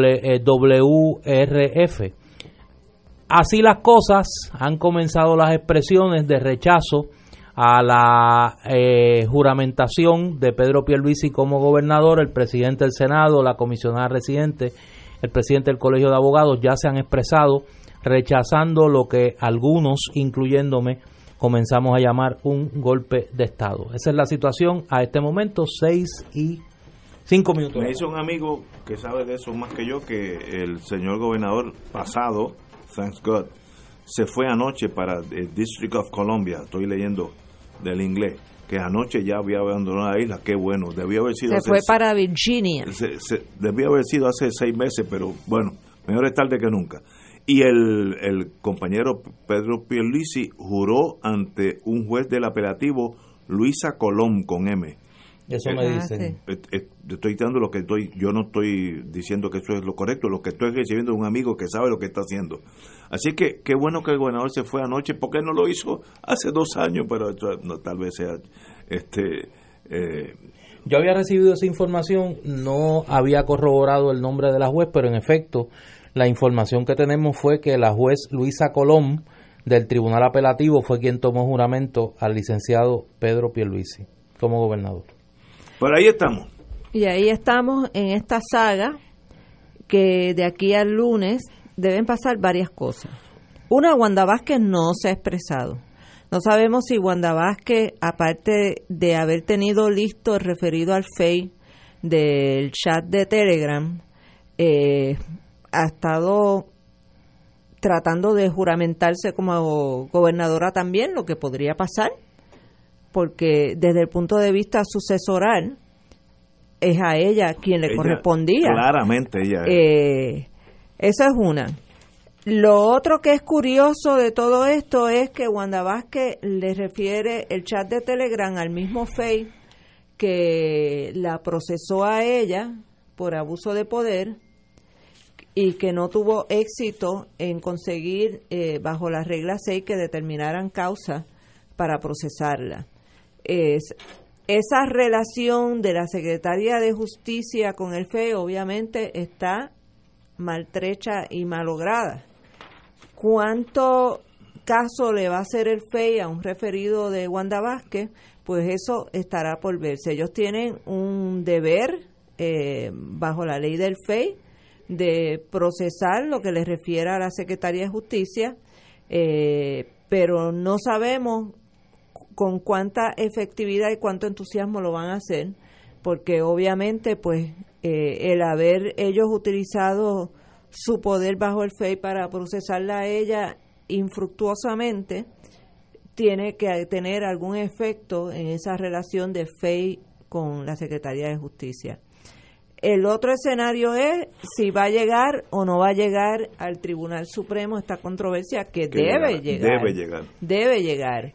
Eh, el, el próximo paso sería, ya sea dado por, el propia, por la propia rama legislativa, en este caso el Senado de Puerto Rico, eh, que no ha pasado por su sedazo la confirmación de Pierluisi, que tienen anunciadas vistas para el próximo lunes, pues obviamente te, podrían tener legitimación activa para plantear que se ha violentado la separación de poderes eh, al no permitir que el Senado eh, actúe con su poder de consejo y consentimiento para confirmar o denegar la confirmación de un candidato a la Secretaría de Estado. Eso es otro paso que podría suceder, o sea que podría ser tanto Wanda Vázquez como Secretaría de Justicia la que impugnara el nombramiento de Pierre Luis y podría ser Tomás Rivera Chats eh, el Colegio de Abogados ya Podría anunció, ser algún senador. Exacto, o algún senador. El Colegio de Abogados anunció que ellos también eh, actuarían. Yo entiendo que un ciudadano común y corriente tiene el derecho, porque después de todo, aquí se violentan esos llamados derechos democráticos que da el voto, ¿verdad? De, de que de momento tenemos un gobernador que no ha sido electo por el pueblo, que ha sido señalado a dedo por un, otro gobernador saliente al cual ya el pueblo había rechazado e impugnado su legitimidad como gobernador.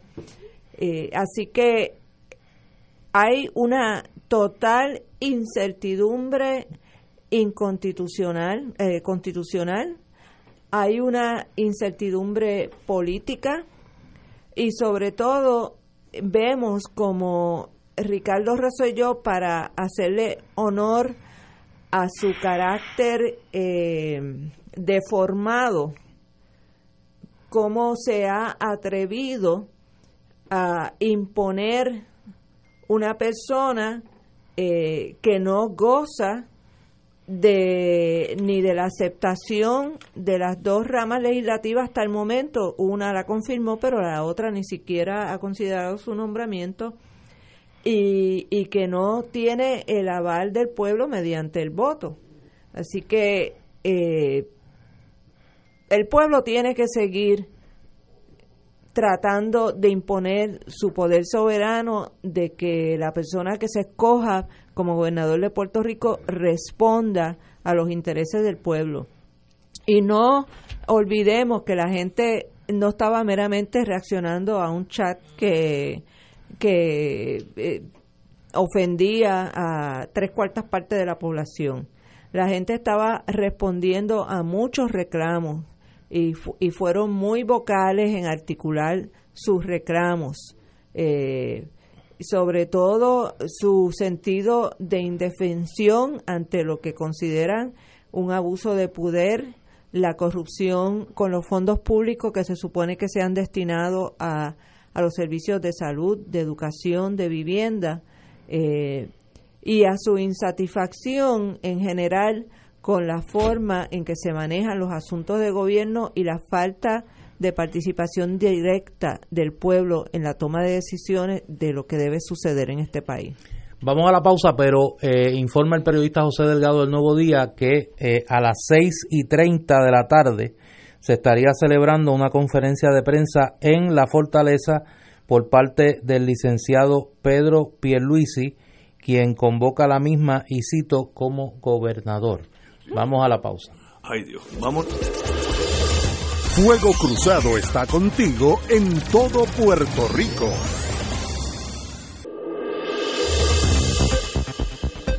Y ahora continúa Fuego Cruzado.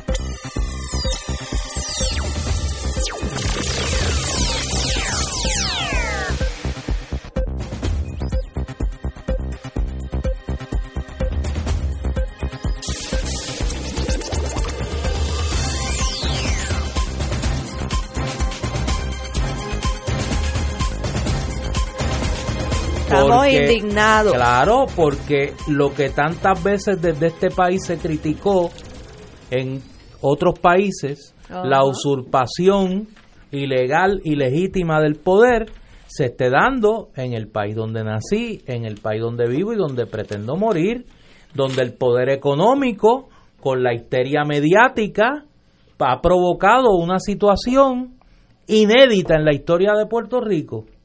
Estamos viviendo nuestro golpe de Estado. Nuestro golpe de Estado. Un Y- gobernador y no somos saliente. No, no, por eso. un gobernador saliente usurpando el poder, violentando la constitución, nombra de dedo un sucesor que no tiene ni la autoridad constitucional porque no ha sido confirmado por los cuerpos legislativos, ni tiene la legitimidad democrática de los votos del pueblo de Puerto Rico. Y eso es un golpe de Estado, hay que llamar las cosas por su nombre. No usemos eufemismo, aquí no hay una crisis constitucional, aquí hay un golpe de Estado. Aquí hay un ejercicio ilegítimo del poder, producto de la decisión de un gobernante saliente en contubernio con unos intereses económicos y mediáticos que ahora le van a tener que responder al pueblo de Puerto Rico.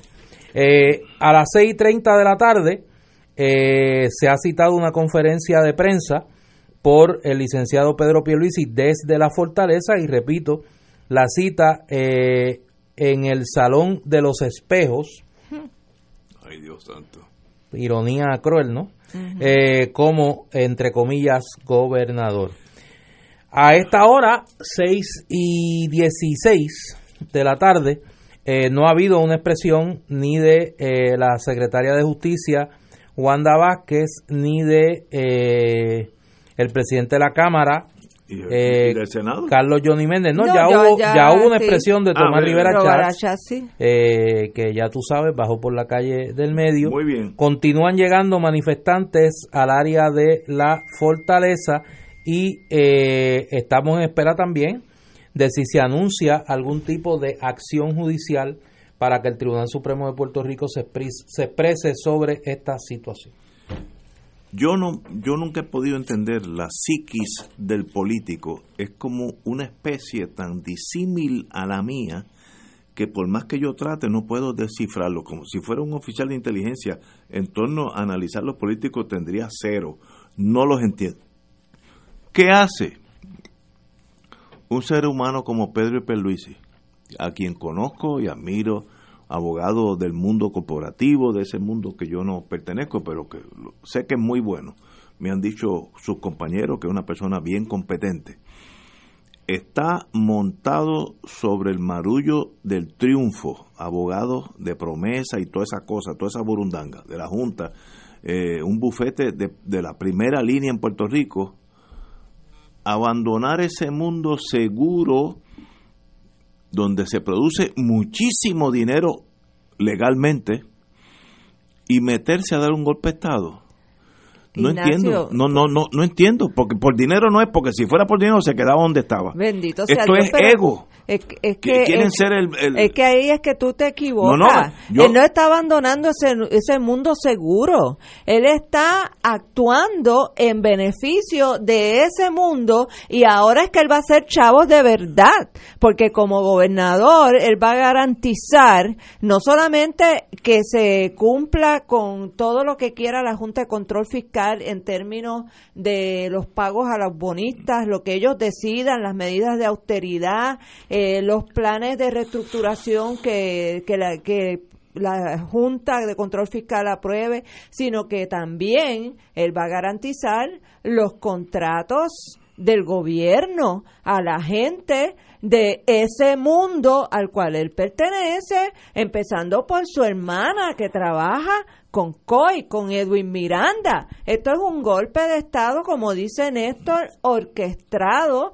desde ese mundo al cual ellos pertenecen, el mundo del tumbólogo, como tú le dices, el mundo del saqueo de los fondos públicos, el mundo del enriquecimiento a, eh, voraz de unos pocos en detrimento de las grandes mayorías del pueblo. Aquí no va a haber compasión ni para los maestros, ni para los estudiantes, ni para los envejecientes, ni para los trabajadores. Aquí lo que va a haber es un régimen neoliberal, capitalista, depredador, en todas sus manifestaciones. Y el que va a pagar, el que va a sufrir, va a ser el pueblo trabajador de Puerto Rico, la clase media que no esté enchufada y los pobres marginados de este país. Ese 60% que vive bajo el nivel de la pobreza va a ser más pobre Va- va a ser todavía. 65. Y ese 58% son niños y adolescentes que le están robando la esperanza y el futuro a este país, cerrándole las escuelas y haciéndole casi imposible acceder a una universidad del Estado. Eso es lo que nos vamos a enfrentar con un Pedro Pierluisi que no hubiera sido muy distinto con Wanda o con o con Tommy, pero este está más enchufado y más directamente eh, pertenece a esa oligarquía depredadora de Puerto Rico. donde yo creo que dif- difiero de su señoría es en el sentido por dinero no es. Si si la vida tú lo miras como no. mecenas. No, pero, pero, pero escúchame, escúchame. Bueno, pero escúchame, escúchame. En las Islas Caimán. No, no, pero necesito necesito Caimán necesito para el 10%, No. 25 era que se tumbaba Alberto pero- Velázquez Piñol ok, pero, y neces- pero necesito tiempo igual. Como gobernador, ese señor, a menos que viola la ley, va a ser 100 veces menos dinero que como abogado donde está ahora, sin dar, sin moverse de su bufete. Ese bufete deja millones de dólares al año legalmente. Así que el incentivo de dinero no va a ser, porque esto es legal 100%, va a ser 3, 4 millones al año y es legal. Ahora, se meten en el mundo de la política por razones que, como dije anteriormente, tengo una limitación de entender a los políticos, será un ego trip, yo quiero ser el jefe del universo, correr con carros con bombillitas prendiendo y apagando, eh, eso pues me llena la vida, pues puede ser que compense el dinero, por dinero no es, a menos que sea un corrupto tipo Batista y entonces vaya preso porque Douglas Leff lo está velando hace tiempo. Así que es algo más allá de hacer dinero porque el dinero lo está haciendo ahora, ahora. Eh, ahora, hay cosas del ego que el ser humano se le hace difícil uno, eh, aquí uno no siendo psiquiatra o psicólogo, entender. Ese señor quiere ser gobernador vía un golpe de Estado porque si llega allí por una primaria tiene mi endoso es más, yo voto por él. Lo conozco y es buena persona, etcétera. Ahora, de dedo de Rosellito, eso es una mácula para el resto de su vida. ¿Qué, se le mete en la cabeza a ese ser humano? No entiendo. A ese ser humano que, lo conozco, he cenado con él varias veces. Se meten en la cabeza las dos cosas, Ignacio, el ego y el afán de poder y el interés económico. Antes sus clientes tenían un abogado y un cabildero, ahora tienen al gobernador. Ahora tienen al gobernador. Ahora el bufete O'Neill Borges puede decir, tengo en Fortaleza a un abogado de este bufete. Al socio primario. Al socio primario de este bufete. No, no, pero eso es Oye, pero si Pedro Pierluisi hoy lo que ha hecho en esa vista es defender los intereses de sus clientes. Yo creo y no tuvo pues, desparpajo en hacerlo. No los pues. entiendo, no los entiendo. pues yo sí, yo sí, porque, porque quienes estaban detrás del golpe en 1963 en la República Dominicana contra Juan Bosch. No eran solo los militares, eran los grandes intereses económicos que las medidas que tomó el gobierno de Bosch le perjudicaban. ¿Quiénes estaban detrás del golpe de Estado en 1973 contra Salvador Allende? ¿Los militares nada más? No, los grandes intereses económicos que las medidas que tomó Allende como presidente le perjudicaban. ¿Quiénes están detrás hoy de este golpe de Estado? Luis y su ego nada más. No, los intereses económicos que estuvieron una semana demonizando a través de los medios de comunicación la discusión. Los clientes de Pedro Pierluisi, que casualmente eran los anunciantes en los programas, donde se dedicaba tiempo a voz en cuello para denunciar el golpe de Estado de Tomás Rivera Chats. Pues mire, lo lograron. Hoy tienen el golpe de Estado. ¿Quién lo dio? Pedro Pierluisi, con la complicidad de Ricardo Rosselló. Pero no dude, no seas tan naif. Aquí detrás de esta triquiñuela están los intereses económicos de los clientes de Pedro Pierluisi, están los intereses de la Junta de Control Fiscal y el hasta hace poco cuñado de Pedro Pierluisi. Y están los intereses de los que quieren seguir medrando el presupuesto de Puerto Rico. Edwin Miranda y su socia, Caridad Pierluisi. Esos son los que están detrás de este golpe de Estado. El grupo Ferrer Rangel, los grandes intereses económicos de este país, que se escondieron detrás de los portavoces, los voceros que tuvieron una semana predicando el desastre, que hasta anoche estaban llamando al apocalipsis y no se confirmaba a Pedro Pierluisi. Pues ahí lo tienen, un golpe de Estado, se les logró. ¿Quién lo dio? Pedro Pierluisi con Ricardo Rosselló. Señores, tenemos que ir a una pausa, son las seis y media. Fuego Cruzado está contigo en todo Puerto Rico.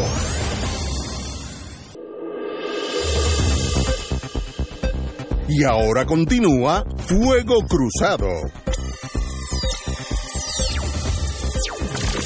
Amigos, amigas, regresamos a Fuego Cruzado. Estamos, estamos esperando, dijeron, ya están fallando al timetable eh, eh dijeron que el señor, el licenciado Perluisi, eh, gobernador designado, vamos a ponerlo así, por él mismo, eh, se va a dirigir al país a las bueno, tanto les gustó lo de Guaidó que ahora tienen un, un gobernador encargado. Encargado. Este, va a hablar, pero no, no, cuando vaya al aire, pues esperemos que sea antes de las 7 para estar con ustedes. Pero obviamente, mi pregunta sigue igual, ¿qué hace una persona meterse en este mare magnum donde la posibilidad de, triunfar es para mí bien, bien limitada? Se puede uno desprestigiar en el sentido de, quedar como un usurpador del poder a la cañona. El, el, el hecho de que el Rosellito con su dedito lo nombre a uno es, es en sí una mácula para el resto de su vida. Ya, ya empezaste mal, aunque fuera jurídicamente correcto. Eh, y sencillamente, ¿qué hace una persona que tiene todo lo otro? Meterse a cosas, a menos que sea el ego. Yo quiero ser el gobernador del mundo, del imperio. Y, y no, no lo entiendo, pero Lady, para eso que están las leyes y para eso que tenemos un tribunal supremo, como decía Harvey Nackman, que Dios lo quiera, eh, let them do their job, que, que el Supremo sea Supremo y decida lo que tiene que decidir. Oye, voy a hacer una expresión que he pensado mucho desde hace un rato en hacerla, pero si no la hiciera no voy a poder dormir eh, tranquilo eh, esta noche. Hasta hace unos meses yo fui militante del Partido Popular Democrático y como historiador me ha tocado escribir alguna parte de la historia de esa colectividad y no necesito que me la reciten, me la conozco muy bien.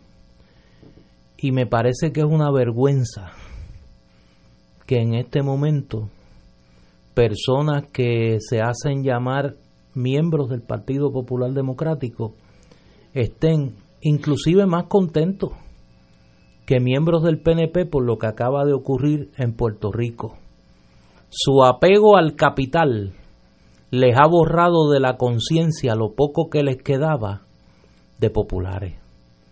Y me parece que es una vergüenza que el pueblo de Puerto Rico debe calibrar en su momento. El falso temor a tomar Rivera Chats y el apego al capital, a los mismos intereses económicos que hoy legítimamente pretenden imponerle al pueblo de Puerto Rico a Pedro Pierluisi como gobernador pesa más en la conciencia de estas personas que su alegada condición de miembros del Partido Popular.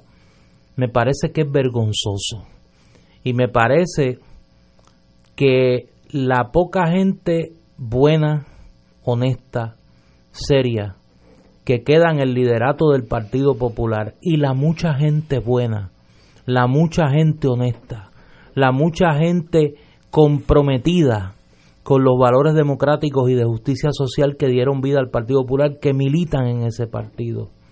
Tienen que mirar hoy con mucho dolor, pero con mucho coraje, a esos que hoy, desde la comodidad de su condición de populares, parecería que se alegran de esta hora que está pasando el pueblo de Puerto Rico. Me parece que es una vergüenza y me parece que por lo menos en mi caso me confirma la decisión que tomé de abandonar el Partido Popular.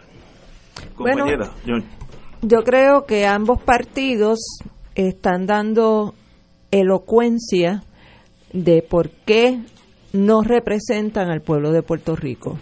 Ambos partidos, a la hora de las crisis, en vez de tomar como bandera los justos reclamos y las reivindicaciones que tiraron a la calle al pueblo de Puerto Rico, han decidido velar por sus intereses partidistas, sus intereses económicos, eh, y simple y sencillamente no tienen moral, ni tienen el liderato y ni la lucidez para dirigir a este país a ningún sitio que no sea a seguir por el despeñadero creado por décadas de mala administración eh, de ambos partidos. Y en estos momentos de crisis es donde se revela la verdadera naturaleza de las personas y sobre todo las capacidades de los líderes.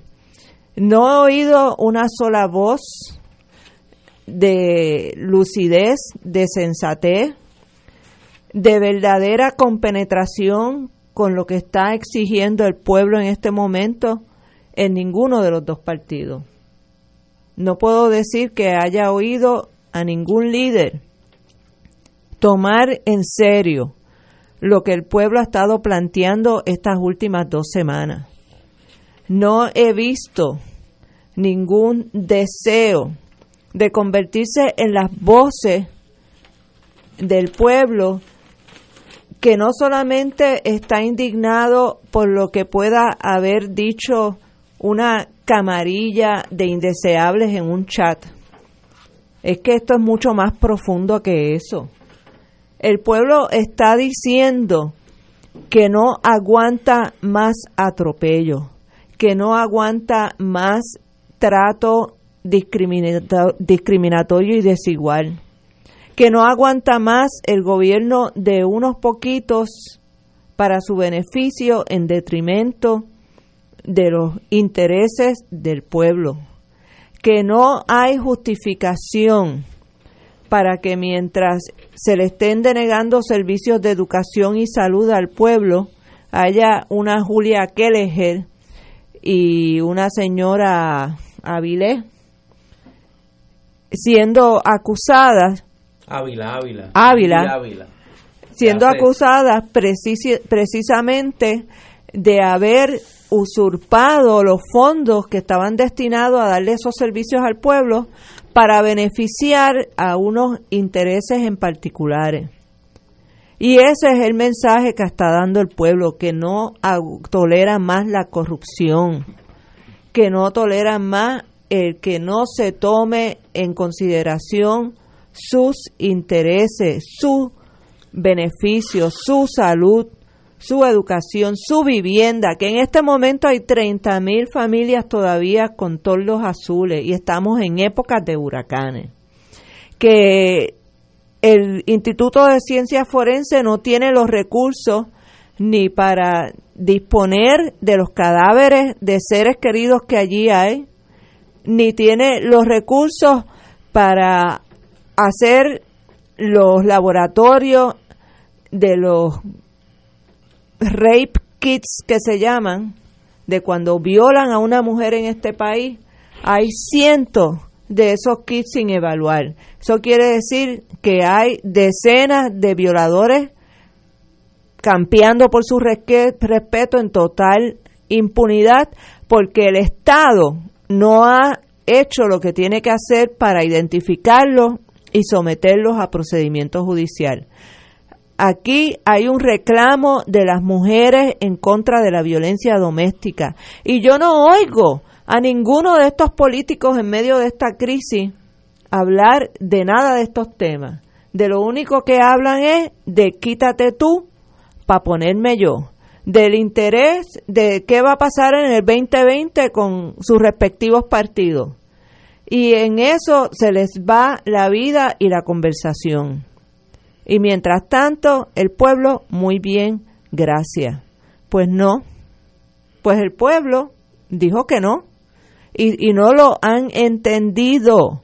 No han entendido el mensaje del pueblo y piensan que pueden seguir haciendo lo que han hecho siempre y simple y sencillamente jugar a las sillitas musicales y antes era Rosselló y ahora es Pierluisi y mañana quién sabe quién vendrá pero no puede seguir así porque el pueblo no aguanta más. Yo creo que empezamos a ver ese despertar del pueblo, desligarse de las estructuras clásicas del gobierno, de, la política, que era PNP o Partido Popular. Eh, en el evento que sucedió en las últimas elecciones, donde la compañera abogada Lúgaro y el otro compañero Manuel Sidre, entre los dos salieron sobre 230 mil votos. Compañero tuyo. Compañero de... mío no. Es amigo mío, sí. es amigo mío. Eh, eso es un indicio de una, una generación que está buscando otra alternativa. Eh, esa marcha donde yo estuve, de rabo a cabo, de 600 mil personas, tal vez sea más, pero vamos, vamos a dejarlo en 600 mil personas, es otro indicio de que el pueblo no quiere encajar en las estructuras obsoletas. Esa fuerza social por algún lado va a salir. No quiere decir que va a salir para la izquierda o para el centro, puede salir, mire, desde la crisis de Alemania de los años 30 salió Hitler de la primavera eh, árabe. en Egipto vino un gobierno de ultraderecha, así que no quiere decir que necesariamente Eso son buenas noticias para la izquierda. Puede ser un gobierno de izquierda también, bienvenido, tampoco tengo problema. Pero es que hay un, un descontento que es como una, una bola que tú la vas soplando, soplando, y llega un momento que casi estalla. Estamos casi por estallar. ¿Hacia dónde va ese aire? Derecha o izquierda, no sabemos. Pero, pero, esa bomba de, de tiempo social ya empezó a inflarse y sencillamente yo no creo que en Puerto Rico haya un puertorriqueño, que, excepto, of course, the lunatic fringe, pero eso vamos, a- vamos a eh, echar para el lado ese 5%. Los que hicieron el piquetito, los Sí, de Rashki. Sí, lo- esos 60, de, de 500 mil, 60, pues esos 60 no los contemos. Obviamente, no hay un puertorriqueño que hoy te diga, pues mira, el gobierno está bien, la economía está mejorando, el sistema de educación funciona, eh, salud está corriendo, está en buenas manos y la policía está haciendo su trabajo. Búscate uno que diga que está, ah, y las carreteras están en una condición prístima, eh, prístina. ¿Hay alguien que diga eso en Puerto Rico? Pues mire, cuando nadie puede decir eso, esa bomba de, de- helio está por estallar. Vamos a permitir que estalle un día y aquí haya una revolución de verdad. Eh, como dije anteriormente, si el pueblo decide ir a la fortaleza y tumbar la estructura, no hay balas para detenerlo, no hay balas.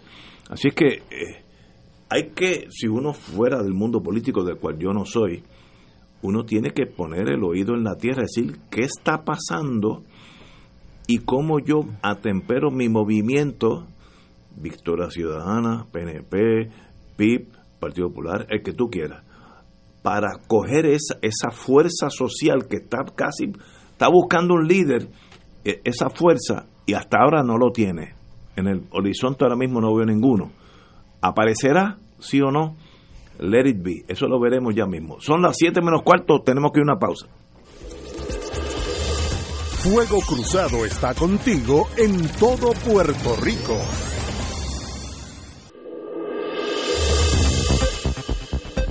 Y ahora continúa Fuego Cruzado.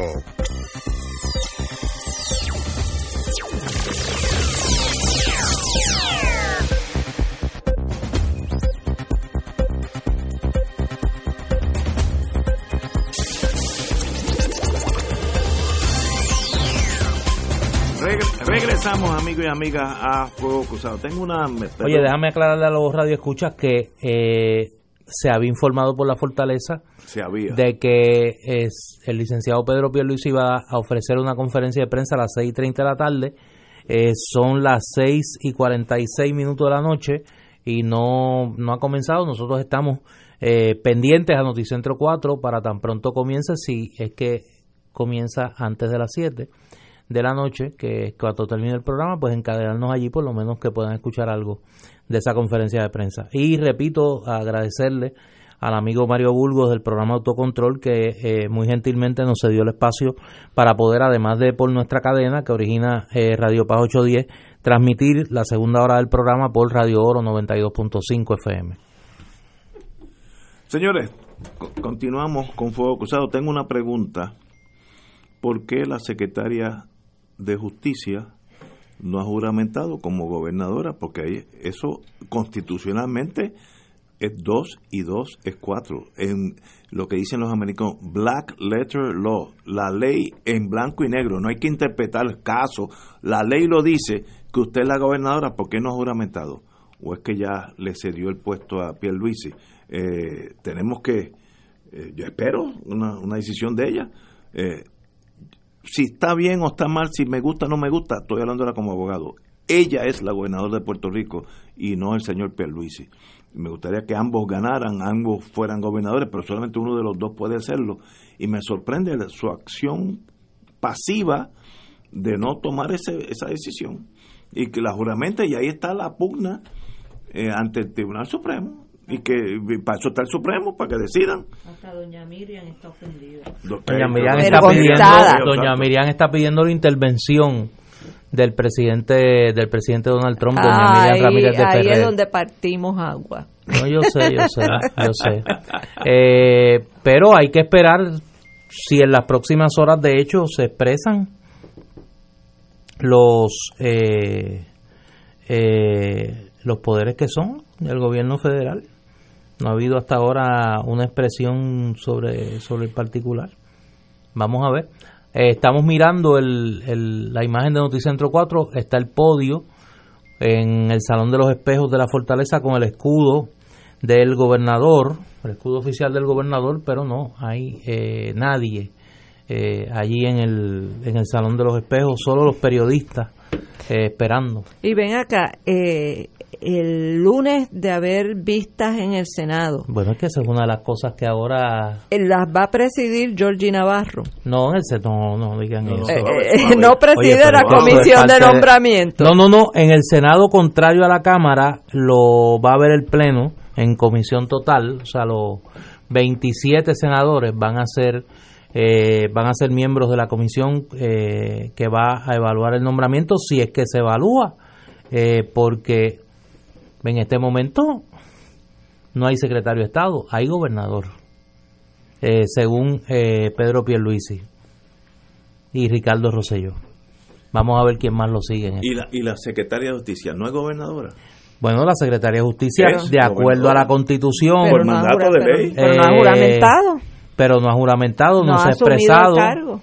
Eh, curiosamente, el presidente de la Cámara tampoco se ha expresado. Estamos, Eh, estamos confundidos. no, no, no, yo estoy bien claro en lo que ha pasado. Si tú estás confundido, y a mí, el menos que creo que debe estar confundido por su experiencia de vida previa, eres tú, porque esta película, lo que pasa es que no la habías visto aquí, con, actores boricuas. Tú no habías visto esa película con actores boricuas, Exacto. pero lo habías visto, mira, con actores dominicanos, con actores chilenos, con actores argentinos, guatemaltecos, uruguayos, Congo. en el Hondureño. Congo, hondureño. Sí.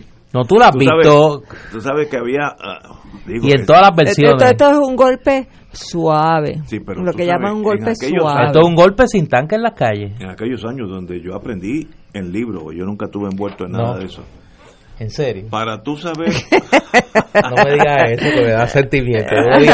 Que ya he pasado bastante. No, en un si, si uno es la embajada americana y yo nunca lo he sido, etcétera, tú tienes que velar en un, un país. Tú no fuiste consejero político No, en una no- embajada no, de no, Estados Unidos. Yo no- ni, ni he salido de Bayamón en toda No, mi vida. no diga Eh, eso. No diga eso. Bueno, en todos los países hay dos, tres áreas que tú tienes que velar si, si tú vas a fomentar o detectar un golpe de Estado. La división armada en Argentina, por ejemplo, está en Ezeiza, cerca del aeropuerto, pues allá hay una división blindada donde están los tanques argentinos cuando y si tú estás velando el comandante de los tanques, qué planes tiene, si ya tú le penetraste su inteligencia y sabes lo que está pensando, pues ya es mejor aún. Luego los paracaidistas, en todos los países, la división de paracaidistas, inclusive Estados Unidos, son grupos élites de gente mejor entrenada, mejor equipada, etcétera, etcétera. ¿Qué está pensando el jefe de los paracaidistas? También tú tienes, si estás en el tercer mundo, pues tú tienes, te- tienes que hacer amigo del comandante fulano que de- tiene cinco regimientos de paracaidistas donde esa gente caiga pues no nace pelo. Y entonces en otros países la armada el navy el navy por los regulares más conservador y tú los almirantes pues siempre son eh, como viajan mucho los almirantes la ventaja que se montan un barco y van a tener otro país. Y ahí en el otro país tú puedes pues llegar a un tomarte un café con ellos sabes si un si un crucero de Chile llega a Roma eh, o a Nápoles pues tú te tomas un café en un cafetín cómo tú estás y, y ya tú sabes cómo están pensando. Eso es inteligencia no es estar con tanques por la calle pensando gente no es saber lo que va a pasar. En Puerto Rico como no hay ni tanques ni artillería ni Aquí, paracaidistas aquí es lo, más un- difícil. no, aquí lo único que tuvimos, aquí lo único que tuvimos que se parece a otras experiencias, en estos golpes de Estado siempre está el periódico que se presta Ah, sí, un- uno- a- que se presta a ser el vocero Sí, de los Sí, sí, de lo- golpistas. de lo que está pasando. En República Dominicana fue el periódico El Caribe, Sí. bajo el gobierno de Juan Bosch. En Chile fue el periódico El Mercurio. Mercurio. Y fíjate qué casualidad que los socios del Caribe y del Mercurio Son- el día de hoy son los voceros de este golpe. Nosotros tenemos nuestro Mercurio versión local y son socios de la familia Edwards, no es broma, Sí. son socios de la familia Edwards, los dueños del periódico El Mercurio de Chile. Y como decía uno de los jefes de, del Mercurio en una entrevista que le hicieron, un documental que hizo Pericos muy bueno sobre la prensa, el, del el jefe de los Mercurio le preguntan Don Agustín Edwards. eh, que, que él pensaba de verdad de toda esa gente que, que Pinochet mató durante el golpe de Estado. Dice, bueno, es que en un país, cuando hay que matar 600 o 700 personas eh, para sanear eh, la sociedad, pues eso es un costo menor, eso es un daño colateral. Sí, aquí era que había que evitar el golpe de Estado de Rivera Chats. Ajá. Porque Rivera Chat de momento se había convertido en los siete pecados capitales, la encarnación del mal, las plagas de Egipto, el virus de ébola, o sea, el SIDA, todo estaba eh, concentrado en tomar Rivera Chats. Pues mira, tuvimos el golpe. Por cerrarle la puerta a Rivera Chat, le abrieron la puerta al golpe de Pierluisi y de COI y de los grandes intereses que están detrás de esta intentona, Yo, incluyendo al grupo Ferrer Ángel, por supuesto. yo creo en la democracia. El gobernador de Puerto Rico debe responderle al pueblo de Puerto Rico. Hay excepciones como el gobernador que se fue, thanks God. Ah, pues el, el que toma ese puesto de aquí hasta el 2020 tiene que tener el endoso de la Cámara y el Senado. Por eso es que el secretario de Estado tiene que ser endoso por los dos porque representa al pueblo. Esto es un híbrido. Ustedes le llaman golpe de Estado, yo no diría eso, que son palabras No es fuertes. que las cosas hay que llamarlas Eh, por, por su nombre. nombre. Es una, confusión de derechos. Cuando, Ah. cuando en una sociedad quien ejerce el poder lo ejerce de manera ilegítima, es un golpe de Estado. Claro.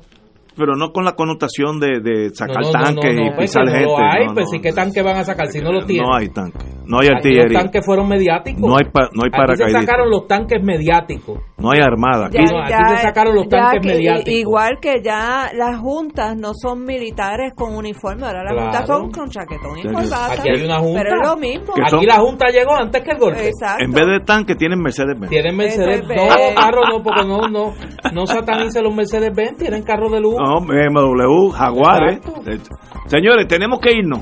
Eh, si el lunes existe un país, estaremos aquí a las 5 de la tarde. Maybe. Eso es- está en el aire. Oye, gracias a los compañeros de, ¿cómo se llama? El auto Autocontrol. autocontrol por cedernos su tiempo. Y a defender la constitución. Y vamos a ver si nos autocontrolamos. No, hay No, que descontrolarse hay que descontrolarse. ahora. Estoy con ustedes. Señores, hasta el lunes, amigos.